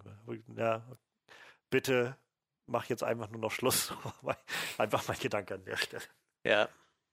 So, ich glaube, vielleicht um nochmal einen positiven Spin reinzubringen, ich glaube tatsächlich, dass die Ideen, die grundlegenden Ideen, die in diesem Film stecken, theoretisch funktionieren könnten und einen interessanten, einen interessanten Weg geben könnten. Also, ähm, ich habe mich so gefragt, wäre es, also ich glaube, als Grundprämisse müsste man sagen, dieser Film hätte wenigstens zwei Filme sein müssen, damit das irgendwo hinhaut. Aber wenn ich mir vorstelle, zum Beispiel, dieser Kampf, den Ray und Kylo haben auf dem Ruin des Todessterns, wo sie ihn halt tötet oder, oder besiegt und dann halt noch heilt. So, wenn ich mir vorstelle, das Ganze mit einem mit einem guten Build-up, wo du wirklich die Zerrissenheit von Ray spürst, wo du spürst, wie Kylo versucht, selbst Fuß zu fassen und das Ende dieses Films ist dann, wie sie ihn besiegt und die Heilung aber noch nicht gezeigt wird. Das wäre eine ziemlich gute Endung des Ganzen. Und dann hätte man genug Zeit, um vielleicht für den letzten Film dann vorzubereiten, wie sie gegen den Imperator zusammen irgendwie agieren wollen oder sowas. Statt halt das alles so, so wischiwaschi zu machen. Ähm, äh, wie, wie mit Rays Sachen auch so. Wie gesagt, ich, ich finde zwar den Gedanken schon nicht so schön, dass sie irgendwie ihre, ihre Herkunft, über die wir wahrscheinlich noch genug reden werden, ähm, so, so Redcon oder halt nochmal so, oh nee, übrigens gibt es da doch noch ein Geheimnis. Das kann man machen, wenn man halt einen interessanten Winkel für das Ganze findet und diese, diese Zerrissenheit, wie du schon meintest, Freddy, so ihre Position zwischen der Macht irgendwie, nicht gute, nicht, nicht dunkle Seite so wirklich, das mal so ein bisschen auszukosten. Aber der Film reißt das irgendwie nur so an oder wirft dir das hin und sagt, so, wir haben es jetzt mal kurz angesprochen, damit musst du jetzt zufrieden sein. Und deshalb, ich glaube, es sind ein paar nette Ideen drin, aber es fühlt sich halt echt so an, als ob da Leute auf stur geschaltet haben und gesagt haben, nee, wir wollen jetzt nichts weitermachen, was der letzte Film gemacht hat, sondern einfach das, was wir in dem zweiten Film gemacht haben, auch in diesem dritten Film machen. Ich glaube, mehr habe ich nicht zu sagen. Oh, ich habe so Kleinigkeiten. ich, ich mag Dominic Monaghan sehr gerne als Schauspieler. Hat die Rolle ist zwar irrelevant, aber ich habe mich echt gefreut, ihn zu sehen. Ich habe den lange nicht mehr gesehen. Das eine Gute, was J.J. Abrams Ja, da irgendwie noch hat einen aus Lost geholt. Weißt du, selbst, selbst so, eine, so eine unrelevante Rolle, selbst diese paar Zeilen hätten sie nicht Rose geben können. Nein, da muss Dominic Monaghan reinkommen. Für so. Es musste jemand von Lost sein, ja. Ähm, ich mochte, dass sie äh, Wedge Antilles noch mal reingebracht haben. Das fand ich ziemlich krass. Das ist einer von den X-Wing-Piloten aus, äh, ich glaube, seit dem ersten Star Wars-Film dabei, also seit Episode 4. Ähm, und Ist das nicht der, der Onkel von Ewan McGregor? der Schauspieler? Ich meine, der war das. Hm, Ich meine, meine der war. Also es war auf jeden Fall einer dieser alten Schauspieler. ist Ja, Tatsache. von- ja, ja, genau. Ja, ist, ist ihm, wusste ich jetzt auch nicht, aber tatsächlich, ja. hat, hatte ihm halt damals wohl gesagt, bevor Episode 1 dann losging, so, mach den Scheiß bloß nicht. Äh, Warwick Davis hat wohl auch äh, hier äh, Wicked gespielt, den, den Ewok. Den hat er, glaube ich, damals auch schon gespielt. Das ist hier einer dieser ähm, kleinwüchsige Schauspieler. Wie gesagt, der hat damals, glaube ich, auch schon den, den Ja. Wicked gespielt. Finde ich ganz nett gut. Das hätte ich jetzt auch nicht erkannt, aber ich habe halt Wicked tatsächlich erkannt als, als den Anführer der Ewoks. So. Das fand ich halt ganz nett. Lustigerweise haben sie ja tatsächlich Hayden Christensen nochmal irgendwie als äh, Audiospur reinbekommen. Obwohl ich immer das Gefühl hatte, der hat mit Star Wars sowas von abgeschlossen. Danach ging es bei dem halt auch irgendwie nur noch bergab. Ähm, Ich glaube, der war halt letztes Jahr oder so. Ja, ja, genau, irgendwo war er mal dabei. Ja. Celebration das erste Mal. Und da war so ein bisschen, glaube ich, so das erste Mal. Oh, vielleicht wendet sich mittlerweile mal ja. die Stimmung so ein bisschen. Und selbst wenn Leute nicht zufrieden sind mit den Filmen, müssen sie ihnen jetzt nicht persönlich das Ja. Leben zur Hölle machen. ja, ich, ich weiß nicht. Also, ich hatte den Schauspieler jetzt auch immer relativ sympathisch in Erinnerung, ne? auch wenn ich jetzt auch nicht so der Riesenfan von Anakin war, aber ja, das fand ich auf jeden Fall noch ganz nett. Fand ich sonst noch irgendwas ganz nett? Da wird es bei mir langsam auch dünn, glaube ich. Ich habe mich tatsächlich ein bisschen gefreut, die Knights of Ren mal ganz zu sehen, so, weil die waren ja nur relativ kurz zu sehen. Was da damit danach passiert ist, ist gleich für den nächsten Part dann wieder irg- irgendwas zu sagen, so, aber tatsächlich, ich glaube, ihr habt im Podcast von denen erzählt und ich wusste nicht mal, dass es die gab, so, als ich den Film damals gesehen habe. Irgendwie. Und äh, Kumpel von mir hat mir auch voll erzählt, so ein Arbeitskollege meinte auch so, ja, die Knights of Ren, die werden bestimmt noch groß. Ich sag, wer sind die Knights of Ren? Ja, die, von denen wurde doch in dem Film erzählt. Ich sag, keine Ahnung, kann ich mich nicht dran erinnern, so. Hab mich da gefreut, dass man die mal sehen konnte. Wieder so ein Charakter, den wir jetzt bei Star Wars Handy spielen. Wahrscheinlich kann man die freischalten oder so. ja, ich weiß nicht. Ich glaube, dann hört es bei mir auch auf, langsam. Freddy, hast du noch was dazu beizusteuern, oder? Nee, die Knights of Ren waren mir Nee, ziemlich ich meine jetzt so allgemein noch irgendwas Positives, noch nicht mal zu den Knights of Ren. Gut. Hm, Nein. Ja, dann gucken wir mal, ob vielleicht irgendwas an diesem Film nicht funktioniert hat. Vielleicht irgendeine Kleinigkeit wird uns schon einfallen. Go, go, go. Wo fängt man da an? äh, Ich habe das Gefühl, das Problem ist, wenn du mit einer Sache anfängst, so wie Freddy vorhin schon meinte, man, man dann, dann stürzt du auf einmal schon in die nächsten Sachen wieder rein und likest dazu dann so, so den Fokus zu verlieren und völlig abzudriften. ja, ich glaube, ich nehme was, was mir echt richtig sauer aufgestoßen ist. Ähm, also das fing schon an mit dieser komischen Aussage von Finn, dass er so gesagt hat, hier Ray, ich muss dir doch irgendwas sagen. Wo ich so dachte, Alter, die wollen jetzt echt eine Liebesbeziehung mit denen anbändeln so. Vor allem, ich hatte halt auch die ganz, ganze Zeit im Kopf, dass es diese Rose ja noch gibt, die ja in dem Film komplett einfach gar, gefühlt gar nicht da war. Weil ich immer dachte, die wäre so mit ihm auf einer Wellenlänge irgendwie, ne? Das fand ich schon echt schräg so. Und dann zum Schluss, als, als Kylo Ren bei Ray im Arm liegt, küssen die sich und ich denke mir so, Alter, ihr, ihr macht die ganze Zeit einen auf Geschwister. Für mich wart ihr einfach wie Bruder und Schwester. Das hat für mich alles so kaputt gemacht. Ich fand, das passte so überhaupt nicht in die Story rein. Nichts hat mir irgendwie, Das, irgendwie den, den, Ja. den Eindruck vermittelt, dass zwischen denen was laufen könnte, dass da irgendwo so ein Funken Liebe ist. Für mich war das wie Geschwister irgendwie, ne, die es nicht leiden können. Ich glaube, also wenn du, wenn du mich fragst, und wie gesagt, wieder viel Interpretation wahrscheinlich, weil man, man weiß ja noch nicht wirklich, was die Intention war, aber das sind diese Sachen, und der ganze Film ist voll damit, wo es sich einfach danach anfühlt, als ob J.J. Abrams und Chris Terrio nach den letzten zwei Filmen, bevor sie angefangen haben, das zu schreiben, durch, sich durchs Netz geklickt haben und geguckt haben, was Fans dann so reden. Und es gibt halt eine Sparte von so Raylo-Shippern, die halt dieses Pairing von den beiden sehr angenehm finden, sehr schön finden und das Gefühl haben, ja, machen wir was für die Fans, lassen wir die sich küssen. So, so einfach, einfach halt stumpfer das ist so krass. Wir hatten dieses Jahr Avengers Endgame in Kinos und Avengers Endgame hat meiner Meinung nach so sehr clever gemacht, Fanservice zu betreiben, in der besten Art und Weise, sodass du nie das Gefühl hattest, es ist jetzt nur so, nur so, damit du dem, dem Zuschauer irgendwie kurz über den Kopf streichelst, sondern es hatte immer noch irgendwo einen, einen Kontext für das, was da gerade passiert. Und ich finde, dieser Film jetzt, äh, der Aufstieg Skywalker, ist halt so das komplette Gegenteil, weil das Fanservice ist einfach nur um Ja, um weil, Fanservice zu keine liefern, Ahnung, weil das Gefühl ist, weil das Gefühl ist, das ist alles, was die Leute sehen wollen. Am, ich, Mars Katana kommt am Schluss und drückt Chewie einfach so eine Ja. Medaille in die Hand. Weil, äh, äh, ja, weil Leute darüber reden, dass, dass Chewie nie eine Medaille bekommen hat in Episode 4. Das macht trotzdem keinen Sinn für diesen Film, dass sie einfach kommt und sagt, hier, eine Medaille für dich, Chewie. Es, und davon ist der Film halt voll. Das sind halt so Kleinigkeiten, aber ich finde, der Film ist Ja, voll mit solchen. Momenten. Wo es einfach nur darum geht, dass du halt Leuten sagst, übrigens, also dieser Film versucht nicht eine, eine interessante Geschichte zu erzählen, schon gar nicht Figuren weiterzuentwickeln auf eine interessante Art und Weise, sondern einfach nur immer wieder Fans zu sagen, übrigens, wir denken an euch hier. Das ist doch Star Wars, wie ihr es wollt, oder nicht? Und ich finde das unglaublich unehrlich und unglaublich faul. Und wo wir schon bei Rose waren, fuck J.J. Abrams, echt ey. Dafür, dafür, dass er noch zum, zur Star Wars Celebration da saß, nach dem Trailer und sie irgendwie mit ihm geredet haben und so und ja und, und mit Rose und er meinte noch, das Beste, was Ryan Johnson machen konnte, war, für mich machen konnte, war Kelly Marie Tran zu casten als Rose. Weil so und, und so sehr stark damit hingewiesen hat, so von wegen, das war das Beste, was ich machen konnte in dem Film, sie dabei zu haben. Ja, schön, sie immer in den Szenen mit dem Leia-Double zu haben, weil Leia nun mal auch tot ist. Ihr habt die Szenen so geschrieben. Was, und dafür führt ihr dann irgendwie Ja, fünf richtig. neue Charaktere ein, die alle keine Zeit haben, interessant zu werden, sondern alle nur so ble ich, Suri, ich hätte, oder Zori, ich hätte den Namen nicht mal mehr gewusst, hättest du das nicht vorhin gesagt, Marvel. So, und dann gab es noch dieses andere Mädel, was scheinbar äh, Finns neues Love Interest sein soll und wahrscheinlich Jenna, auch ne? äh, La, äh, Lan, genau, und Landos äh, Tochter sein könnte oder so.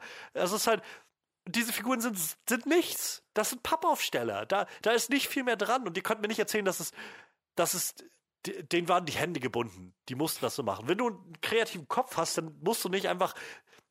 Ich verstehe nicht, wie dieser Film es schafft, zum einen viel zu viel Plot zu haben und viel zu viel zu machen und gleichzeitig so wenig zu erreichen damit. Die, die, erste Hälfte des Films wird damit verschwendet, von einem MacGuffin zum nächsten zu rennen, von dem wir noch nie was gehört haben. J.J. Abrams scheint, das Beste, was ihm einfällt, ist scheinbar, oh, in, in, in äh, Episode 7 war der ganze Plot darum, dass sie diese Karte zu Luke Skywalker finden wollen. Oh, wir machen einfach das gleiche nochmal. Sie wollen tausende Karten finden in diesem neuen Ding. Oder die Karten finden, aber für, dafür brauchen sie noch eine andere Karte, die auf dem Messer ist. Und dafür müssen sie aber dann zu dem, zu dem Typen, der das Messer übersetzen kann. Und und es gab diesen Moment, wo ich einfach gedacht habe, was, was gucke ich hier gerade? Ich glaube, ich verliere meinen Verstand. Das kann doch nicht, das kann doch nicht ernst gemeint sein, dass jemand, dass jemand so ein Skript schreibt und dann auch das Gefühl hat, das muss ich umsetzen. Mir tun vor so allem die- die, mir tun, so, sorry, ich bin gleich durch, dann kannst Ja, du erstmal. Mir tun die Leute leid, nicht, also die Schauspieler sowieso, die, die irgendwie damit drin waren, aber bei denen glaube ich, die werden das am Set wahrscheinlich noch gar nicht so sehr mitkriegen, wenn du diese massiven Dinger drehst, die ja auch die Szenen nicht alle nacheinander laufen, so wirst du wahrscheinlich sowieso immer das Gefühl haben, das ist weird. Aber die Leute, die nachher im Editing saßen und das zusammenschneiden, die gesehen haben, oh, ja, das, das ist Schrott. So, wir können hier, das ist das Beste, was wir hier rausholen können.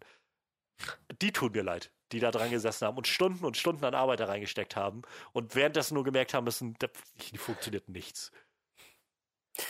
Tja, es ist halt, es ist die, die billigste Art des Writings, einfach so solche Sidequest-Hindernisse reinzuwerfen und dann so, ja, wir müssen irgendwie unsere, unsere Zeit rumkriegen und dann ein Hindernis nach dem nächsten wird langsam abgearbeitet. Das funktio funktioniert in Videospielen, wenn man da aktiv drin ist, wenn man sich freut, wenn man, oh yeah, noch mehr zu tun, noch eine Mission, geil. Im Film, naja, da hast du halt irgendwo auch noch so einen dramatischen Aufbau, der innerhalb von einer gewissen Zeit auch erreicht werden muss. Naja, das, das hat dieser Film völlig, völlig versaut.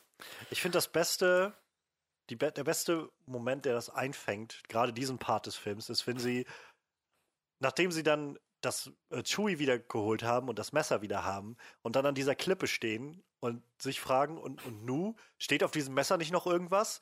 Und das Messer rausholen und in dem Moment feststellen, dass es daran noch so einen, Ja. so einen Hebel gibt, wo du dann auf einmal noch was rausziehen kannst, obwohl vorher schon sie das Messer begutachtet haben, ganz genau, weil könnten ja Hinweise drauf sein oder so. Da, das ist, wie gesagt, also ich meine, ich bin kein Autor, ich bin kein Writer und selbst ich würde dann das Gefühl haben, ich kann doch nicht in derselben Szene das erst einführen. Das geht doch nicht. Das ist doch kein Setup und, und Payoff. Das ist einfach nur. Und übrigens, ja, wir, wir haben hier noch was. Und dasselbe ist im Prinzip die ganze Scheiße mit dem Ja. Imperator. Einfach zu sagen, ja, der ist jetzt wieder da. Mit dem äh, zweiten Satz in dem Crawl am Anfang mit dem Text. Und es wird nicht mehr erklärt, Ja, ja. wie oder, oder wie, als, also, als ob sich niemand darüber Gedanken gemacht hat, dass das die gesamte Originaltrilogie irgendwie ziemlich entwertet. Das gesamte Opfer, was Vader gebracht hat, den Imperator umzubringen, ja, das hat nicht funktioniert, wie es scheint. So. Anakin sollte derjenige sein, der, der, Mach, äh, der ba Balance in die Macht bringt. So. Und ja, hat, hat niemand darüber nachgedacht. Ich verstehe es einfach nicht. Und das ist halt das, was mich am meisten, glaube ich, daran so kirre macht. So, es ist halt, ich kann damit leben, dass irgendwie Star Wars-Filme vielleicht auch nicht gut sind. Ich, ich finde Prequels halt auch nicht gut und das ist, na, wie gesagt, nach wie vor jetzt nicht unbedingt ein Franchise, was mich so mega hyped oder so. Aber es, ich verstehe einfach nicht, wie man so ein, so ein sch schrottiges Skript schreiben kann für so eine Riesenproduktion, ohne dass irgendwer mal irgendwo sagt, das funktioniert nicht. Oder sie haben es festgestellt oder einfach das Gefühl gehabt von, ja, wir haben keine Zeit mehr, das noch zu ändern. Ähm, mach das und wir gucken dann, dass wir das in, im Cut dann irgendwie richten oder so. Ich, äh, ich verstehe das einfach nicht. Das, es gab echt Momente in dem Film, wo ich, wo ich so, wo ich, was ich eigentlich nie so hab, so, aber ich, ich saß da und ich habe einfach die Hände in, vors Gesicht geschlagen, weil ich gedacht habe, ich glaube das einfach nicht, was ich hier gerade sehe. Ach ja. Ja, es ist doch alles toll. ja, der. Wer, wer kommt denn, also allein schon diese MacGuffins ist schon dämlich genug, wenn man das nur einsetzt. So, ich finde, wenn man, es gibt genug Stories, die funktionieren mit, mit guten MacGuffins. Dieses, dieser Film hat fünf oder sechs und keiner davon ist gut eingebaut. Und selbst wenn man überlegt, dass annimmt, dass es das gibt, es gibt nicht mal eine, eine, eine, eine logische Erklärung, irgendeinen einen Hinweis, warum diese überhaupt existieren. Wer hat denn bitte diesen Dolch gemacht? in der alten Sith-Sprache, nachdem der Todesstern abgestürzt ist, damit man genau an der Stelle, wo man dann da steht, das da ranlegen kann, um zu sehen, dass da drinnen irgendwo das, das wie, wie soll denn das funktionieren? Das ist so, ja, das ist witzig. Auf jeden Fall ist das irgendwie witzig und dämlich, aber es ist trotzdem sowas, wo ich mich frage, wieso fällt das niemandem auf? Diese Leute werden, die kriegen Millionen Dollar dafür, sowas zu schreiben und zu machen. Und niemand sagt irgendwie, also da, da muss, da, das musst du doch, keine Ahnung, das wirst du doch auf der Filmschule lernen, dass du sowas nicht machst. Dass du irgendwie deine, deine Stories besser aufziehen musst oder nicht. Ich. Nee, also. Ja. Aber das, das war der schönste Rant, den wir bis jetzt hier hatten, glaube ich. Das ist noch schöner als äh, Suicide Squad hier, glaube ich. ja, ähm, ich möchte gerade meine Enttäuschung über Palpatines Rückkehr nochmal äh, zum Ausdruck bringen. So. Also, ich, also ich, ich glaube tatsächlich auch, äh, irgendeiner, vielleicht J.J. Abrams hat sich gerade gerade mit seinen Kids Warhammer 40.000 gespielt oder so und hat gedacht, da gibt's doch einen Imperator, der sitzt auf so einem goldenen Thron und wird nur noch von Maschinen am Leben gehalten und gammelt so vor sich hin. Das ist total geil, das machen wir so mit dem Imperator. Dann kommt er da ange, angeflogen mit seinem komischen Apparat und, und, und hebt so seine schimmelnden Hände hoch und ich dachte, Alter, das ist doch echt nicht euer Ernst jetzt, oder? Und dann auch dieses, oh, ich sauge eure Lebenskraft aus und jetzt sehe ich wieder aus wie ein Junge.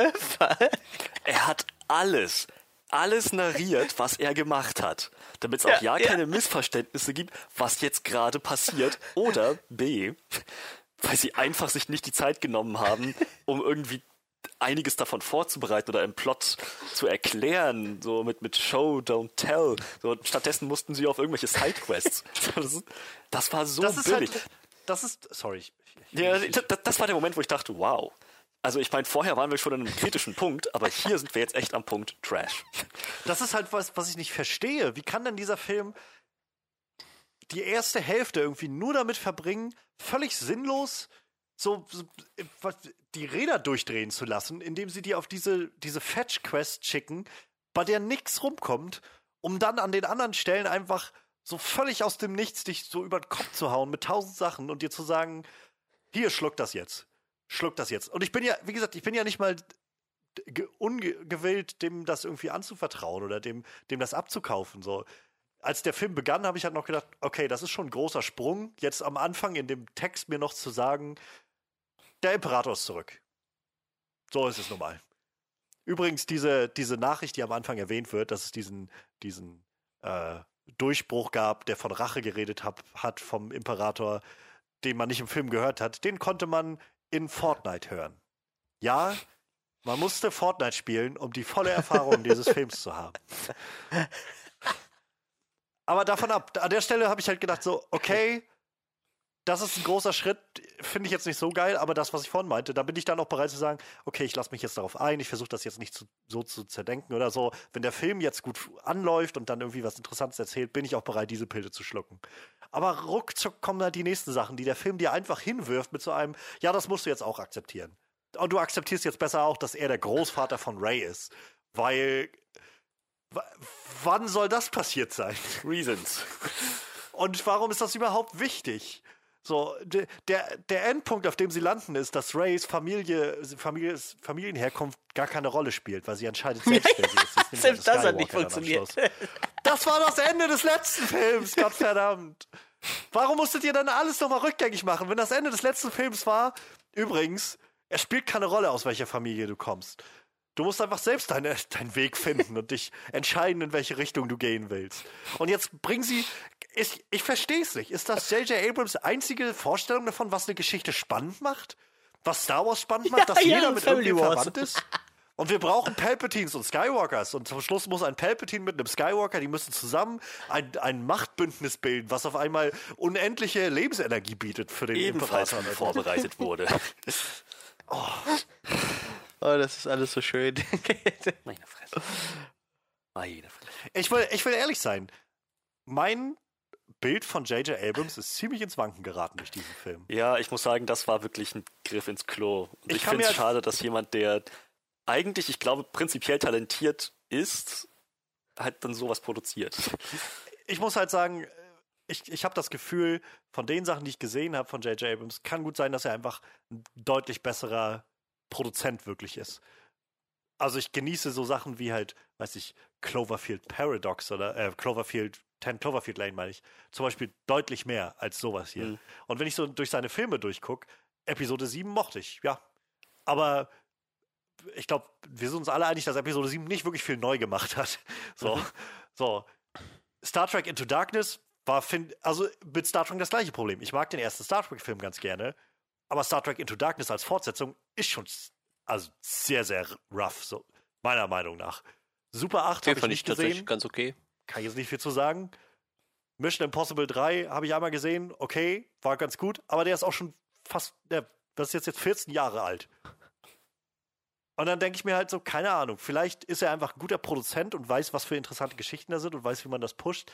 Aber keine Ahnung, vielleicht ist er als Regisseur nicht unbedingt die, die beste Wahl für alle Sachen. Also,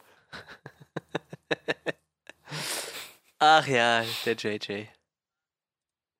Diese Dialoge in dem Film.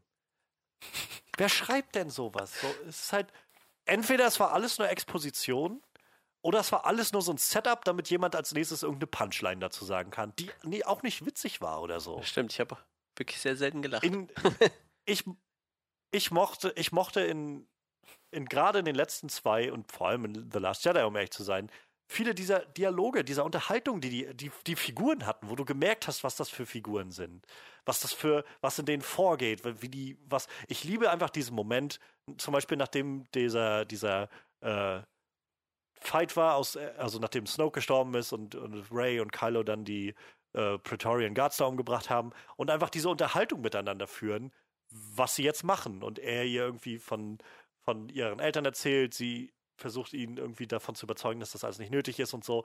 Wo, wo Dinge gesagt werden, die irgendwie für diese Figuren relevant sind, die auch irgendwie was Größeres vielleicht ansprechen wollen, dich zum Nachdenken bringen wollen oder sowas. Und nicht einfach nur, weiß ich nicht, irgendwelche abgedroschenen One-Liner sind oder aber, keine Ahnung, irgendwelche Sätze, die man aus Vorfilmen schon mal kennen kann und deshalb denkt, oh, eine Referenz. Ich habe doch schon mal gehört, I, have a bad feeling about this oder so. Oh, Das ist schon seit, aber das ist schon seit mehreren Fil äh, Filmen ein Problem. Dass dieses Bad Feeling about this einfach nur noch gesagt wird, wenn die Gefahr so offensichtlich ja. ist, dass es offensichtlicher gar nicht mehr geht. Ja. Ich muss auch ganz ehrlich sagen, aber auch, keine Ahnung, auch der, die, die Referenz, Entschuldigung, du kannst gleich, äh, die Referenz von dem, wenn der Imperator irgendwie dann davon redet, so diese, mancher würde sagen, sehr unnatürliche Fähigkeiten oder sowas, wie er das aus Episode 3 sagt. Da denke ich mir so, ja, toll. Was soll ich jetzt davon mitnehmen? Das sind halt, das ist Fanservice auf der niedrigsten Schiene. Mhm. Das hat nicht, hat keinerlei Relevanz für irgendwas. Ich, ich fand das so geil, als dann das erste Mal wirklich gesagt wurde, dass Ray eine Palpatine ist und einfach schon niemand mehr überrascht war, weil das einfach nachher so offensichtlich war, dass es eine Palpatine sein muss, dass es einfach überhaupt keinen Sinn mehr gemacht hat. Das war so Panne. Im Kino hat wirklich keiner gedacht so, oh, krass. So, das war so, ja, wissen wir schon. Weiter, nächster Schritt so. Und boah, jetzt, ich muss das mal so, so machen, jetzt mal einen Sprung. Ähm, also mir war ja schon klar, dass Lea irgendwie sterben muss. Ne? Also ich meine, die Schauspielerin ist nicht mehr da, dass man ihr irgendwie einen würdigen Abgang geben muss, ne? Aber nichts in diesem Film hat mir irgendwie auch nur im entferntesten das Gefühl gegeben, sie ist krank. Und sie geht dahin, um einmal zu sagen, Ben, und dann einfach sich aufzulösen. Ich so, Alter, wie wollt ihr das erzählen? Was ist da passiert? Was, was ist mit ihr passiert? Ja, das ist eine gute Frage. Ahnung. Was ist da eigentlich passiert an der Stelle?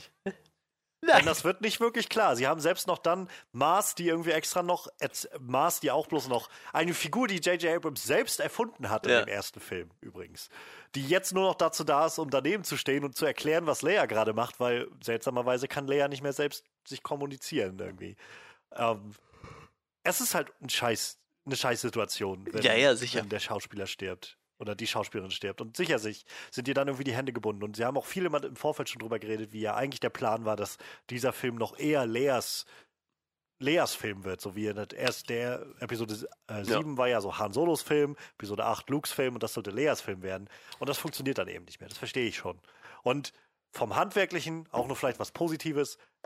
Visuell fällt es nee, dir nicht auf, dass das halt, dass, dass das halt Aufnahmen aus dem, aus Episode 7 sind, die sie irgendwie nochmal neu gedreht haben und so. Aber mir ist halt doch aufgefallen, dass das irgendwie sehr hölzern alles wirkt, was sie sagt. Sehr, ihre, alles, was sie sagt, ist irgendwie sehr, sehr, ja, sehr, sehr bedeutungslos. Es ist immer so einfach Ray oder sowas und bald wirst ja. du soweit sein oder so. Und, und ansonsten siehst du irgendwie ständig, wenn sich wer mit ihr unterhält, steht sie immer nur mit dem Rücken zur Kamera, ganz auffällig, sodass du halt ja nicht das Gesicht siehst. Und ja, dann kommt diese Bandszene und ich glaube, dass ihnen, dass ihr Ziel war, oder ursprünglich vielleicht mal der Plan war, dass halt sie und Ben eigentlich nochmal so eine Reunion gehabt hätten in irgendeiner Form, ja, ja, die jetzt natürlich nicht mehr ging. Ähm, aber selbst dann, was, was soll das? Ma Mars erzählt davon, dass sie jetzt losgeht, um ihre letzte Aufgabe zu erfüllen und dafür wird sie all ihre Kraft brauchen.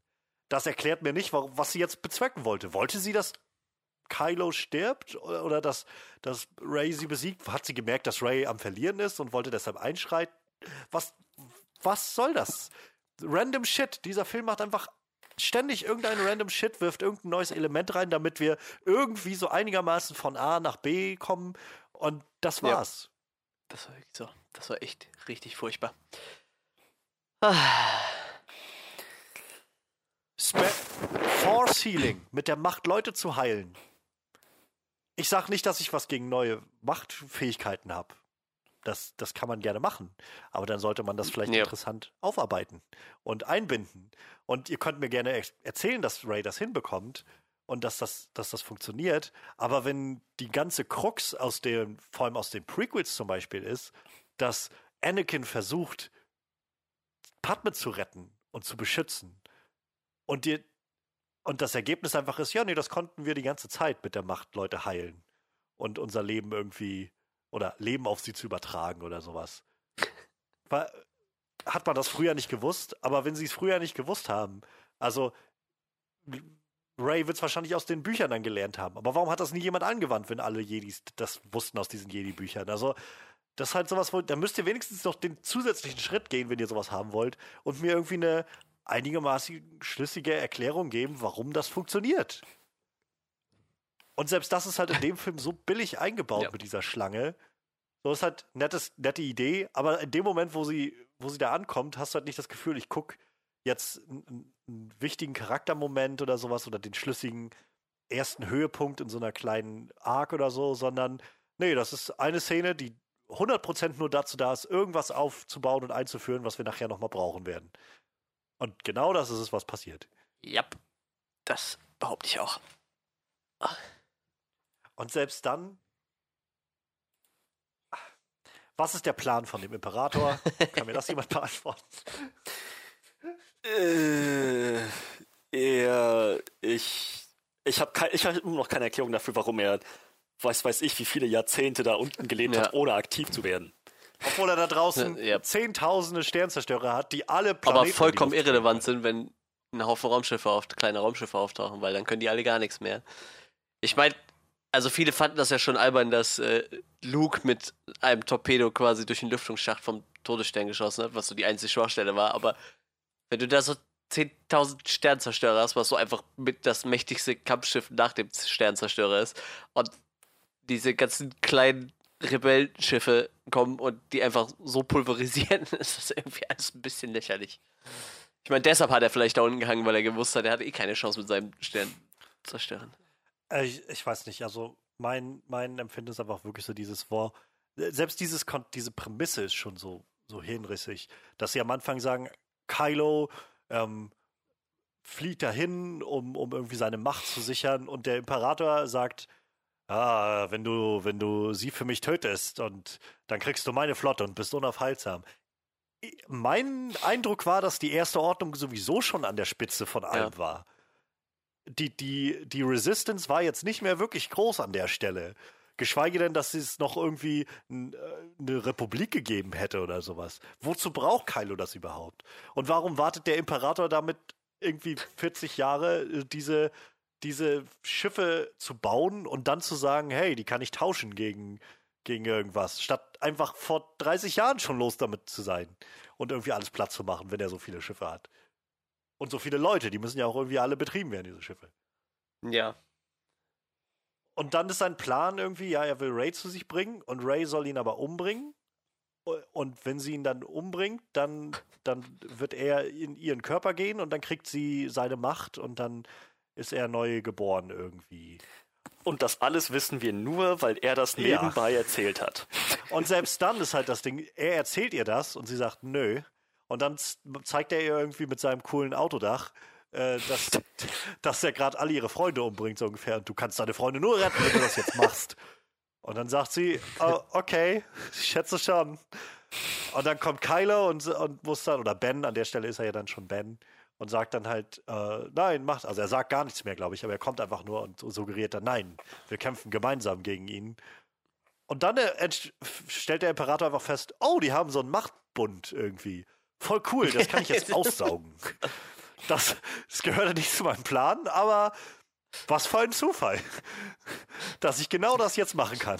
Das klingt so albern, wenn du das erzählst.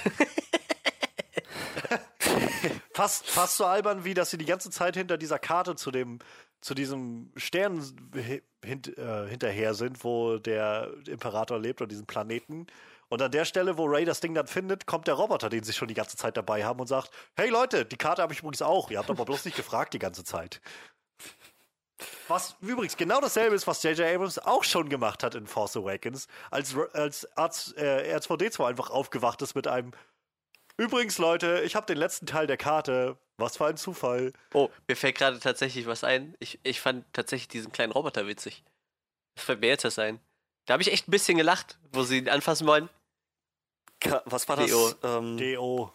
Ja, wo sie ihn anfassen und er so, nein, nein, nein. Und fetter, ich hab, da habe ich echt gelacht. So. Den fand ich witzig. Too, too little, too late for me. Ja, das ist auch nur so ein kleiner Tropfen auf den heißen Stein, aber doch tatsächlich, den fand ich irgendwie niedlich. Aber dem wollte man auch eine tragische Story geben, dass er quasi von seinem Vorbesitzer misshandelt wurde und deshalb auf Abstand geht. Das hat aber nicht gezogen. Ich fand den einfach nur irgendwie niedlich. Der Vorbesitzer, der Ray von ihren Eltern Ja, ja, holen ja, sollte, genau, um genau. zu Palpatine zu bringen. Und dann die Eltern gefunden hat und die Eltern umgebracht hat, nachdem sie ihm gesagt haben, sie ist nicht mehr auf Jakku. Und scheinbar ist niemand auf die Idee gekommen, dann mal auf Jakku zu suchen. Also. Achso, und da, ja, das ist ja auch der Typ, der dann den Ja, Dolch hatte, ja, als ja. Erinnerung, wo er nach der Karte suchen muss. damit er. Ich, ich verstehe, wie gesagt, ich verstehe einfach nicht, wie man so. Und ich verstehe auch ehrlich, also ich will nicht so, das, das kommt immer so, so unglaublich überheblich daher. So, und jeder hat irgendwie sein Recht, Dinge gut zu finden und, und zu mögen, die andere nicht gut finden. So. Aber ich verstehe einfach nicht so wirklich, wie es auf einmal so, ein, so einen großen Schwall gibt an Leuten, die sagen irgendwie, oh, das war wieder ein schöner Star Wars-Film. Meine Fresse, ja. Das ist so. Ich meine, ich habe auch genug Leute gesehen, die sagen halt, ja, ich weiß, der Film hat echt enorme Probleme, aber ich bin halt Star Wars-Fan mein Leben lang und ich habe genug Star Wars-Feeling gehabt, um das irgendwie genießen zu können. Das kann ich verstehen. Aber es gibt halt auch einfach Leute, die sagen so, nee, das ist, das endlich kehrt Star Wars wieder zurück zu dem, was es sein muss, so ungefähr. Und ich denke mir so, das ist, das, also, das, das grenzt wirklich gut mit an einen der schlechtesten Filme, die ich letztes Jahr gesehen habe. Ach ja, was ist das schön. Tja, vielleicht, ich weiß nicht, habt, habt ihr noch sehr substanzielle Kritikpunkte anzubringen, die wir noch nicht erwähnt haben? Überlegen. passiert eine Menge in diesem Film. Oh, auch ein wunderschöner Plotpunkt, der vielleicht irgendwo interessant hätte sein können, hätte man ihn in irgendeiner interessanten Art und Weise ausgespielt. Es gibt einen Spion in der ersten Ordnung. Und oh, wie sich dann ja. rausstellt, ist dieser Spion Hux. Das ist so ungefähr so. Hux war, wenn ich kurz erinnern darf, im ersten Film vor allem derjenige, der die unglaublich enthusiastische Rede vor, der, vor der ersten Ordnung ja, gehalten ja. hat über äh, die Macht, über die Macht, die das Imperium hat und die popelige Republik und so weiter. Dieser Film suggeriert jetzt so ungefähr, als würde, als hätte Goebbels irgendwie ein Problem mit Hermann Göring und hätte deshalb gesagt, nee, weißt du was? Jetzt gründe ich Israel. So, jetzt helfe ich denen, jetzt helfe ich den, den anderen. So, sie, sie, ich, ich, der Punkt, dass sie sagen, er hat erst Spindelfeind mit Kylo, kann ich nachvollziehen.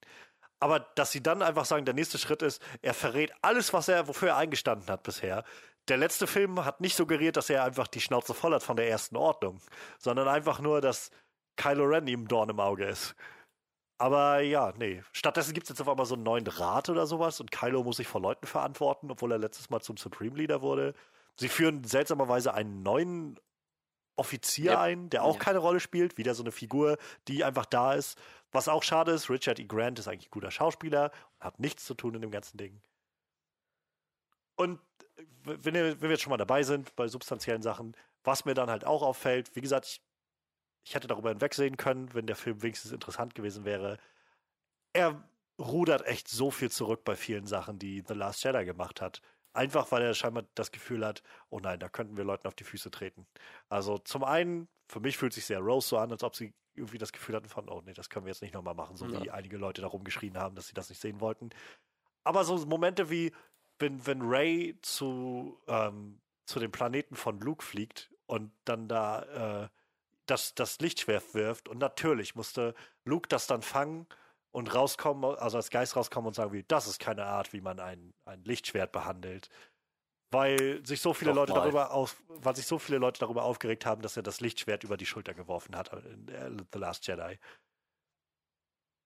also wenn, wenn Ray auf dem Planeten von, von Luke landet, dann sieht man halt, wie ihr, ihr altes Schiff da brennt und dann sagt sie ja, sie will nicht, also ne, sie will sich einfach auf dieser Insel da einschließen und, und verschließen und isolieren und dann nimmt sie das Lichtschwert von Luke und wirft das halt so ins Feuer und bevor das dann ins Feuer fällt, kommt halt Lukes Geisterhand aus dem Feuer und fängt das auf. Und dann sagt, es, sagt er als erstes zu ihr, das ist keine Art, wie man, ein, wie man die Waffe eines Jedi behandelt oder sowas in der Art. Und ich kann mir erzählen, was man will. Das war hundertprozentig eine, eine, eine Reaktion auf das, auf die Szene aus The Last Jedi, wenn Luke das Schwert hinten so über sich, über die Schulter wirft und Leute da aufgeschrieben haben, das, ja. das kann doch nicht sein, so, das geht doch nicht. Und selbst das, der ganze Punkt von The Last Jedi am Schluss ist, dass Luke gezweifelt hat sein ganzes Leben lang, immer in Zweifel wieder verfallen ist, immer wieder mit sich selbst gekämpft hat, bis er eigentlich aufgegeben hat und trotzdem zum Schluss zu der Legende wurde, die alle in ihm immer gesehen haben. Dass er den Jedi-Weg wieder gewählt hat, sich der Macht wieder geöffnet hat und die erste Ordnung völlig alleine auf Crate in die Flucht geschlagen hat. Völlig alleine und das ohne einen Tropfen Blut zu vergießen. Auf die größtbestmögliche Jedi-Art, die es eigentlich gibt. er hat seinen eigenen Weg gefunden, der nicht suggeriert wie halt aus den Prequels, so wir sind, wir sind eigentlich die Guten, aber trotzdem laufen wir mit Lasern Schwertern rum und machen einfach, was wir gerade wollen, sondern das Richtige zu tun, Hoffnung zu, Hoffnung zu generieren in den Leuten und wie gesagt, zu diesem Mythos zu werden. Und der Film macht einfach daraus, ähm, er sagt selbst sowas wie, I was wrong, so irgendwie, ich, ich lag falsch. Also, vergesst doch bitte so ein bisschen, was ich letztes Mal gesagt habe. Übrigens, der Imperator ist wieder da. Geh mal hin und bring den um. So. Und da, äh, ja, das sind so, das ist wie gesagt, da spielt dann Rays Herkunft noch mit rein. War übrigens auch sehr schön. Ich habe im Vorfeld, also ich habe den Film, oder wir haben den Film, äh, Freddy und ich, erst vor drei, vier Tagen gesehen. Und äh, bis dahin bin ich halt eigentlich recht gut um Spoiler herumgekommen, bis ich dann zu Weihnachten, also Spoiler in Anführungszeichen, aber bis ich dann zu Weihnachten in, äh, in Röbel war, so bei meiner Familie war und durch die Fernsehzeitung geblättert habe, die sie hatten. Sie hatten gerade ganz am Anfang so ein großes Doppelblatt so über den neuen Star Wars Film und neben Kylo Ren war dann so ein kleiner äh, Eintrag, wo einfach stand, Kylo Ren ist der neue oberste Anführer der ersten Ordnung und in diesem Mal, in diesem Film, oder geht es jetzt auch um seine Beziehung zu Ray. Und in, neben Ray stand dann irgendwie, Ray ähm, wird in diesem Film, wird sich, oder wird sich dieses Mal damit auseinandersetzen müssen, wer ihr Großvater war. dachte ich so, okay. Ich hatte bisher noch Hoffnung, dass sie nichts mit ihrer Herkunft machen, aber ja, das, das kann ich jetzt wohl auch vergessen. Und also ja, das, das spielt da mit rein. So dieses, ganz offensichtlich reichte das nicht. Man musste diesen Twist nochmal haben mit, nee, nee, doch, sie gehört zu einer, einer ganz tollen Familie. Und, und ja, keine Ahnung. Und ach so, haben wir auch noch drüber geredet. Oscar Isaac, Poe.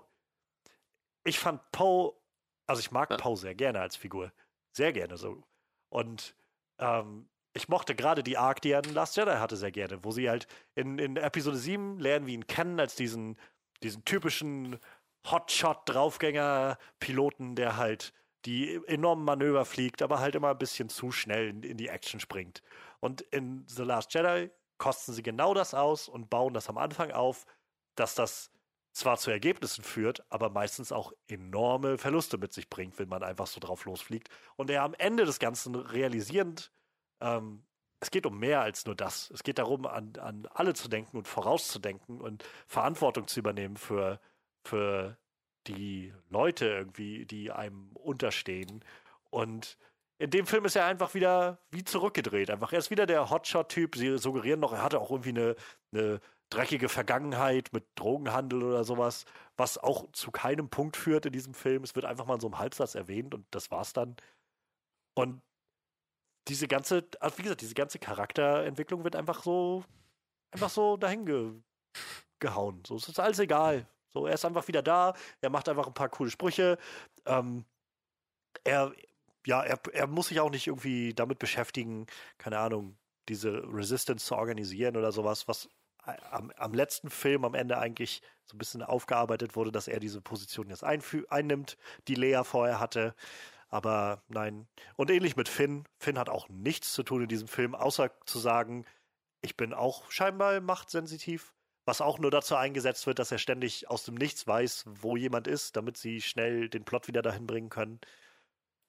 Im Nachhinein habe ich jetzt gelesen, das sollte wohl das sein, was er ihr sagen. Oder J.J. Abrams sagt jedenfalls, dass, dass es das war, was Finn zu ihr sagen wollte, als sie im Treibsand versunken sind. So, ich muss dir noch was sagen, ich bin machtsensitiv. Bloß, dass es Was? über. Was? Es Das macht macht ja halt- noch weniger ja, Sinn. Ja, ja, ja, ja. Also, ich kann mir halt nur vor, also entweder sie haben, äh, obwohl bei dem Skript würde es mich nicht wundern, wenn sie das tatsächlich gedacht haben, dass das funktioniert, aber ähm, ich kann mir auch gut vorstellen, dass sie einfach gedacht haben, nee, wir wollen da noch so ein bisschen Romance-Gedanken irgendwie reinbringen und das so aufgreifen, dass er im ersten, also in Episode 7, war das ja eine Thematik so ein bisschen, dass er immer meinte irgendwie zu Ray, äh, na, hast du Freund, einen netten, netten Freund irgendwie? Und äh, dass sie das vielleicht wieder aufgreifen wollen. Und er dann gesagt hat, das funktioniert nicht. Ja, nee, ähm, er wollte ihr sagen, dass er machtsensitiv ist. Was keinen Sinn macht, das jemand vor seinem Tod zu sagen. Nee. Übrigens, du bist gar nicht so besonders. Kann das auch. Ach, Das und, kann wo wir, jeder. Wo wir schon, da, das meine ich, es kommt alles dann auf einmal wieder rein, wo wir dann schon mal da sind mit dem Treibsand. Dieser, dieser wunderschönen clevere Schachzug, dass Ray zufälligerweise einfach den falschen Transporter zerstört hat. Naja. Ohne das Richtig, vorher zu ja. zeigen, dass es zwei gibt oder sowas. Ohne irgendwas zu etablieren. Einfach nur, Das macht Nee, doch es diesen tragischen anderer. Moment einfach vollkommen Und zunichte, Chewie- ne? Komplett. ja, überhaupt so fünf Minuten später dann schon wieder Chewie. Nee, Chewie lebt noch, keine Sorge, keine Sorge. C3PO dasselbe. Er Ja. muss sein ganzes Gedächtnis löschen. Und er wird sich von seinen Freunden verabschieden, einen letzten Blick auf seine Freunde werfen. Und 15 Minuten später ist er wieder bei R2D2 und der sagt, nee, hier ist dein Gedächtnis wieder. Oh, das ist alles so Panne. Ja, wir haben auch noch nicht über die Knights of Ren gesprochen. Äh, Ja, Ich glaube schon und ich habe mich und ich habe kundgetan, dass mir die völlig egal war. ja, ich weiß nicht. Also, also tatsächlich gab es wohl Leute, denen aufgefallen ist, dass sie existiert haben in, in äh, Episode 7. In Episode 8 habe ich gefühlt gar nichts von denen mitbekommen. Ich glaube, da waren die komplett weg. Ja. nee, da, da spielt Und ja dann keine in Rolle. Episode 9 wurden sie als die fiesen, weiß ich nicht, was soll das sein, Kopfgeldjäger, Spürhunde dargestellt, die dann einfach von Kylo Ren, der Laserschwerter per Gedankenkraft irgendwo aus einer anderen Dimension ziehen kann. Ich habe keine Ahnung, wie das alles funktioniert. Ich muss sagen, dass, also diesen Punkt kann ich, das ist was, wo sie vielleicht interessant weitergeführt haben, was in The Last Jedi aufgebaut wurde. Dieses, diese Connection, die die beiden haben. Und also in Last Jedi gab es diesen Moment, wo äh, Ray im Regen stand und Kylo dann auch nass wurde, deswegen. Und hier haben sie es, glaube ich, dann noch weiter gesponnen, dass sie auch so Gegenstände, die in der Nähe lagen, über Macht so Ja, aber verstanden, verstanden habe ich es trotzdem nicht. bewegen konnten oder sowas. Das, ja, es ist sehr vage, aber das konnte ich noch akzeptieren als so Fortspinnung von dem, was wir schon gesehen haben. Ja, aber fakt, das ist das, wo ich mir sage, das macht ja, aber faktisch Sinn, aber ich macht drauf of einlassen. Ren halt voll, vollkommen irrelevant. Ja. Ja. Total, ja. Auch wieder sowas, wo einfach scheinbar nur gehört wurde, oh, Leute beschweren sich, dass wir von diesen Knights of Ren nichts gesehen haben. Ähm, ja, hier sind die. So. Und das ist halt das, wo ich dann das Gefühl habe, scheinbar hat J.J. Abrams einfach selbst keinen Plan gehabt, als er das alles eingeführt hat in Ja. Episode 7. Und einfach nur so, ja, nö, ich, ich mach meine schönen Mystery-Boxes hier überall hin und benenne ständig irgendwelche Sachen, die nicht auftauchen. Und der nächste wird sich dann darum kümmern. Ach ja. Ihr merkt schon, das ist, äh, wird unser Lieblingsfilm. Ich verstehe. Echt, naja, ich, ich glaube, ich würde jetzt einfach nur wiederholen, was Johannes schon gesagt hat. Ich verstehe einfach nicht, wie man so ein Franchise so vor die Wand fahren kann. Und was ich dann noch weniger verstehe, ist, wie Leute sagen, nö, nö, Audience alles Score gut, das war genau das, was wir 86% bei. Rotten Tomatoes, ne? Das musst du euch mal vorstellen. Und bei den Kritikern Mhm. 55 oder irgendwie sowas. Also da ist schon gewaltiger, da klafft schon ein gewaltiger Unterschied, ne? Also, ich kann immer noch zu einem be bestimmten Punkt nachvollziehen, dass für viele da halt so viel Emotionalität mit rumspielt. Und ich bin einfach nicht aufgewachsen mit Star Wars. Und ich glaube, allein dadurch werden mich so einige Sachen nicht kicken. So, wenn ich zum Beispiel, wie du jetzt meinst, irgendwie mit Naja. Wedge Antilles, irgendwie, wenn der auf einmal wieder auftaucht. So, das ist halt nichts, wo ich einfach das Gefühl habe, oh, schön, diese Figur, die ich schon kenne oder so. Oder wenn Lando, wenn als Lando aufgetaucht ist, habe ich auch nicht das Gefühl gehabt von, ach, Lando ist zurück, so. Weil ich bin damit einfach nicht aufgewachsen, so. Ich kann das nachvollziehen und vielleicht reicht das für einige, gerade für einige Kritiker, so diesen, dem Film immer noch so den Pluspunkt zu geben. So, es ist halt viele, viele Schwächen, aber ich konnte halt irgendwie diese, ich konnte halt durch die vielen Referenzen irgendwie mitgenommen werden, soweit, dass ich das genießen kann oder so. Ich weiß es nicht. Aber dass Leute halt sagen, das ist halt, das ist das Star Wars, was wir sehen wollen, so das Komplettpaket irgendwie, das verstehe ich aber nicht. Mhm. Und da, das gibt mir halt nur zu denken, vielleicht ist Star Wars wirklich nichts für mich. Vielleicht ist gerade der Punkt, dass mir die letzten zwei Episoden so gefielen, besonders Episode 8, die von, naja, wenigstens einem lauten Teil der Fanbase sehr gehasst wird. Ähm, vielleicht ist das ein Zeichen dafür, dass Star Wars tatsächlich einfach was anderes ist.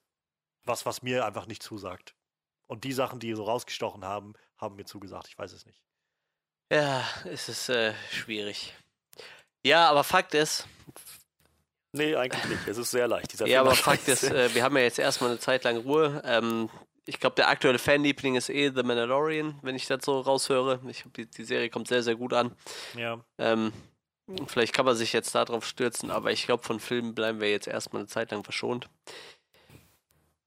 Ja, ich weiß nicht. Ähm, vielleicht sollten wir einfach mal zu unserer Abschlussreview, äh, zu unserer ab, zu unserem Abschlussresümee kommen.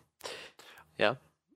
Okay. Ein letztes, eine letzte Sache noch, die mir gerade einfiel, die nämlich auch so unglaublich schon sehr Disney-typisch daneben ins Klo gegriffen war, was sie im Vorfeld noch für eine Schlagzeile draus gemacht haben. Der neue Star Wars-Film wird den allerersten gleichgeschlechtlichen Kuss der in Star Wars beinhalten. Was? Ja, genau. Also er ist drinne, aber er ist so kurz und so schnell vorbei und so weit weg, dass du Ich es sehr tatsächlich leicht gesehen. übersehen kannst. Es ist nämlich ganz, ganz am Schluss, nämlich wenn alle feiern und das ist alles so toll und alles hat geklappt, siehst du ganz kurz diese Rebel Base, diese Resistance Base und die eine Kommandantin Yep. küsst irgendwie ihre Partnerin. Und das, der dauert zwei Sekunden oder so, siehst du das, wenn überhaupt, auf der Leinwand und dann ist das wieder weg. Und was sie da im Vorfeld noch so die wieder für einen Wirbel draus gemacht haben, oh, das wird jetzt das erste Mal, dass das in Star Wars so, haltet die Klappe. Haltet die Klappe. Ja, tatsächlich. Aber tatsächlich habe ich die Szene gesehen, obwohl ich das nicht wusste, dass, ex dass sowas schon vorher fällt angekündigt war. Ich habe es aber tatsächlich bemerkt, ja. Ja, hm, gut. Yay, habt ihr toll gemacht, Star Wars. Ja, dann äh, würde ich sagen, ähm, schauen wir mal, was das letzte Film-Highlight für 2019 uns so gebracht hat und gehen mal in unser Abschlussresümee. Ähm, ich, ich fange einfach mal an. Ich bin vielleicht, vielleicht ja noch ein bisschen am positivsten eingestellt irgendwie. Ähm, ja, der Film war scheiße. mich, ich habe halt echt so ein paar Fande-Momente gehabt, die, ich, äh, die mich abgeholt haben. Ähm, Kylo Ren ist mir über den ganzen Film immer noch nicht sympathischer geworden. Den Charakter mag ich immer noch nicht. Ähm, tatsächlich habe ich auch überhaupt keine Ahnung, warum der auf einmal gestorben ist. Klar, der hatte ein bisschen mehr abbekommen als Lea so, aber Naja, ich glaube, er ist auch so irgendwann einfach so umgefallen. Ne? ich glaub, der, der Gedanke war, dass er halt diese, Vor diese Machtheilung gemacht hat bei Ray. Und sie hatten vorher ja schon etabliert, dass du so Lebensenergie von dir geben musst. Und sie war Ja, aber tot. vielleicht. Das heißt, Ja, das mag sein. Sie zurückzubringen, war dann quasi das Das mag vielleicht sein. Hat er noch ein tolles Opfer gebracht. Danke, Ben. Hashtag Danke, Ben. ja, ähm.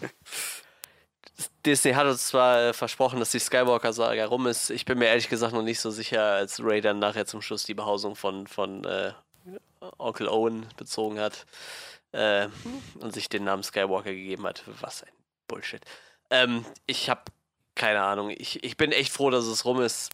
Wie gesagt, der Film hat mir eigentlich überhaupt nichts gegeben, aber bis, bis auf halt so ein paar Fände-Momente, die ich hatte, irgendwie alles, wo ich mich drauf gefreut habe und wo ich so im Film dachte, oh, das könnte spannend werden, war nachher total für die Füße. Ähm, ich, ich, ich weiß nicht. Ich, keine Ahnung, ich guck, ich guck wieder Lost. Ich besinne mich auf das, was J.J. Abrams kann. Lost. Und äh, ich, ja, ich bin so bei drei von zehn. Tja, also ich, ich weiß nicht, ob ich die, die Liste von Dingen, die da schiefgelaufen sind, jetzt nochmal zu wiederholen, um mein, mein Abschlussresümee zu begründen, Nee. ist einfach zu lang. Ich würde sagen, alles, was wir angesprochen haben, hat letzten Endes dazu geführt, dass der Film gerade am Anfang hin und wieder Momente hatte, wo ich dachte, okay, cool. Aber letzten Endes, der, der komplette letzte Akt im Prinzip, dadurch, dass ich so ausgestiegen war an dem Punkt, nur noch so ein Musch aus, ähm, aus, aus Laser-Soundeffekten und One-Linern über Radio war und Gefasel über die Macht expositionell. So richtig, ich wollte einfach nur noch, dass es bald vorbei ist. Hat kein Payoff mehr. Und das sollte gerade sowas, was ein Film, der eine Trilogie beendet, so eine Saga fast schon beendet, weil wir nicht wissen, ob es jetzt wirklich weitergeht und wie, sollte eigentlich einen Payoff haben. Aber nee, stattdessen war es einfach nur so ein Erdulden des Rest des Films, bis wir endlich nach Hause gehen können. Und ich meine, das war der erste Film, bei dem wir uns nicht die Zeit genommen haben, die Credits zu ehren. Seit langem nicht mehr, ja. Ähm, ja, alles triftige Gründe dafür, dass ich mich. Ich weiß nicht, ob ich bei drei lande, ganz ehrlich. Ich sage zweieinhalb von zehn. Ja, keine Ahnung. Also ich, äh, ich habe zu Genüge in, den letzten, in der letzten Stunde oder so gesagt, was, wo der Film überall bei mir aneckt. Es sind halt immer noch Kleinigkeiten da. Also für mich ist dieser Film noch so gerade über den, knapp über den Prequels von der Qualität. Aber auch nur ganz knapp. Und der Großteil davon hängt halt wirklich mehr damit zusammen, dass ich wenigstens ein Gefühl für die Figuren habe, was teils schon aus den Vorfilmen kommt und dass mir die Schauspieler gefallen. Und es gibt immer mal so kleine Szenen, wo vielleicht nochmal wer was zu tun hat, so wie mit äh, Ben und Han Solo. Ähm, aber auch so ein, ein, zwei Szenen von Ben und, und Ray waren nochmal ganz, ganz nett. Aber es ist vor allem, es macht mich so es frustriert mich einfach so ein bisschen, das zu sehen, weil, wie gesagt, eigentlich Potenzial da gewesen wäre. Und weil Chance da gewesen wäre, was Interessantes zu erzählen daraus. Statt irgendwie so eine, so eine seltsame Aneinanderkettung von Sachen zu machen und alles nur doppelt und dreifach kompliziert. Obwohl viele Dinge scheinbar, die JJ machen wollte von The Last Jedi, sowieso schon vorbereitet wurden. Und statt nochmal die extra Runde zu drehen, ich verstehe das nicht. Und dann auch so diese, diese Fetch-Quest von, von einem Planeten zum nächsten, die wir alle noch nie gesehen haben. Dann geht doch den Weg und macht das über die über Orte, die wir alle schon kennen. Geht noch ja, Coruscant ja. nochmal oder sowas. Geht, keine Ahnung, besucht Jakku nochmal oder so. Irgendwas, aber nicht so willkürlich. Ihr, ihr habt weder Tatooine noch Jakku über den Film hinweg besucht und trotzdem einfach nochmal einen dritten Wüstenplaneten hin, hinzugefügt. Warum, warum? Was soll denn das? So, ich verstehe es einfach nicht. Und das ist so das, was mich am meisten frustriert daran, dass so Potenzial da gewesen wäre. Und alle, die mir erzählen, und das war nämlich eine Reaktion, die ich ganz persönlich bekommen habe, nachdem ich das bei Twitter ähm, meine, meine Reaktion einfach nur kurz zusammengefasst habe in einem Tweet und meinte, ja, für mich war das so eine der enttäuschendsten Erlebnisse des, des Jahres und der bedeutungslosesten so, war halt eine der ersten Reaktionen, dass mir jemand wildfremdes, der einfach den Hashtag gefunden hat, drunter kommentiert hat, naja, aber daran ist ja auch Ryan Johnson schuld, weil der, der hat ja Episode 8 so gemacht und jetzt muss man ja, also es, als ob der logische Schritt wäre, Episode 9 eben so zu machen, wie es das jetzt war. Und das ist das, was ich einfach nicht verstehe, was mir einfach nicht in den Kopf will, dass, dass man dass man das so, so, weiß nicht, es gab ein, ein, ein relativ freies Feld für das, was J.J. Abrams hätte machen können. Aber nee. Ganz offensichtlich, und das ist mein Empfinden und glaube ich so, das, warum dieser Film für mich nicht funktioniert, hat man versucht zu sagen, nee, wir wollen einen Film machen, der vor allem möglichst wenigen Leuten auf die Füße tritt und deshalb machen wir so Lippenbekenntnisse zu allen Dingen und ähm, Hauptsache es nicht mehr so laut, dass niemand sich darüber aufregt und dann ist alles gut. Und damit hat man einfach einen richtig belanglosen Film gemacht, finde ich. Ähm, der vielleicht, also vom Production Value und, so, Value und so weiter sehr, sehr gut ist. Wie immer sieht das irgendwie alles gut aus und äh, die, äh, die Props und, und so sind alle sehr gut. Aber inhaltlich ist da einfach also so wenig dran. Gerade, also gerade noch durch das Schauspiel und so weiter bleibt das, kommt das Ganze für mich, ja, ich lande, glaube ich, so bei dreieinhalb und bin damit noch der Beste von allen, ja. wie mir auffällt. Aber das ist schon, das ist, also das ist echt eine, das ist schon echt eine ziemlich große Niederlage, die man sich da, glaube ich, eingestehen muss, wenn man diesen Film sieht und den gemacht hat und daran und dann das Gefühl hat. Es ist ja in den letzten Tagen schon, also die letzten zwei Wochen irgendwie gab es immer wieder Gespräche darum und auch gerade wegen Roses Charakter. Jetzt hat sich Chris Terrio noch gemeldet gehabt vor ein paar Tagen, also als einer der Autoren. Ähm, den man vielleicht auch nicht mehr in so Blockbuster-Nähe lassen sollte, nachdem er schon bei äh, Batman wie Superman und Justice League mitgemischt hat. Und der dann jetzt meinte, ja, nee, also eigentlich war, also wir hatten mehr mit Rose, aber dann mussten wir wegen den Special Effects, weil die so viele Szenen hatten mit Leia, mussten wir da was rausschneiden. Daraufhin hat sich dann die Special Effects Firma gemeldet, die diese Industrial Magic, ja, ja. Ich weiß nicht, wie die jetzt ausgesprochen hat. Genau, das ist halt ja eine der besten, die es gibt die halt meinten Moment mal, wir haben alles gemacht, was ihr wolltet. So, und die dann meint, und er dann wieder zurückgerudert hatte, ich habe mich falsch ausgedrückt. Wir mussten das halt aus, aus Zeitgründen und anderen Sachen mussten wir halt da Sachen raus, rausstreichen und so. Und überhaupt, wir sind doch so froh, dass wir Kelly Marie Tran dabei hatten und so. Mhm. Und dann fing er jetzt noch an mit so von wegen, übrigens, das war Kathleen Kennedys Idee, den Imperator zurückzubringen. Und, also so, als ob die sich einfach gerade selbst alle unter, unter den Bus werfen wollen. So, nee, nee, nee, der ist jetzt schuld.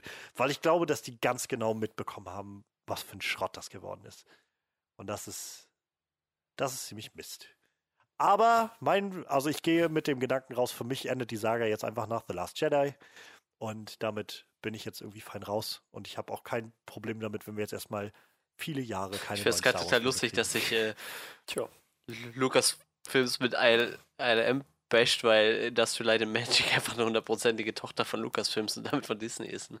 Dann auch so total Panne, ey, wenn dich da wirklich jeder in die Pfanne haut, so die eigenen Leute quasi noch mit in die Pfanne haut. oh, das ist, ach, das ist echt krass. Ach ja, Star Wars, wie schön. Wie, wie kann man einen Star Wars-Film machen, bei dem es möglich ist, nichts zu empfinden? Also ich habe echt da Doch, Hass. nichts. Irgendwann kam der Hass. Hass ja, und Enttäuschung. Ja, naja, ich das, also ich, ich meine halt, ja, ihr wisst, was ich meine, also dass der Film ja. in mir keine Emotionen auslösen kann. die Art des Films und die Machart schon, aber halt der Film selbst kann- hat nichts in mir auslösen können. Wahnsinn. Schon eine Kunst. Ja, so viel zu unserem letzten Film aus dem Jahre 2019. Ähm, wir schauen mal, ob das in unsere Top-Liste der, der besten Filme im Jahre 2019 geschafft hat. Ähm, wir vermuten nein. Ja, wir werden mal schauen. Ich gehe davon aus, nächste Woche machen wir dann unseren Abschluss zum Jahr 2019, bevor wir dann voll mit 2020 durchstarten. Ja. Wir haben ja noch so ein paar Sachen auf der Liste. Ich denke mal, über The Ja, Witcher werden wir Wenn wahrscheinlich ich die gesehen habe, ja. Das ist dann aber der irgendwie. nächste Punkt bei mir auf der Liste tatsächlich. Ich habe alles andere auf Netflix, was ich sehen wollte, gesehen. Jetzt ist The Witcher dran. Jetzt kann ich mich da voll drauf einlassen. Ja, das auf jeden Fall. Das wird auch noch kommen. Und dann äh, schauen wir mal, was das Kinojahr 2020 so bringt. Gott sei Dank erstmal kein Star Wars. Aber tatsächlich wollte ich mich auf The Mandalorian freuen und freuen, freuen. Und äh, Freuen, Freuen. tatsächlich kommt ja. Genau, tatsächlich kommt ja auch noch ähm, ähm, ähm, ähm, Picard kommt ja jetzt diesen Monat noch auf, auf Amazon Prime. Ja, Werde ich mir ja. angucken. ich freue mich schon sehr auf Knives Out. Der startet jetzt, glaube ich, sogar diese Woche. Der neue, witzigerweise neue Hm. Film von Ryan Johnson. Der jetzt Däumchen drehend da sitzt und sagt, ja, ihr macht mal.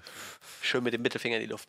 Ja, es, ähm, wie gesagt, auf uns kommt noch einiges zu. Wir sind gespannt.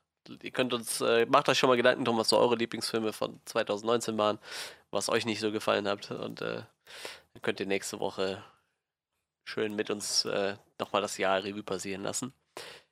Ja, ihr findet uns wie immer auf allen gängigen Social Media Plattformen. Johannes ist sehr aktiv auf Twitter.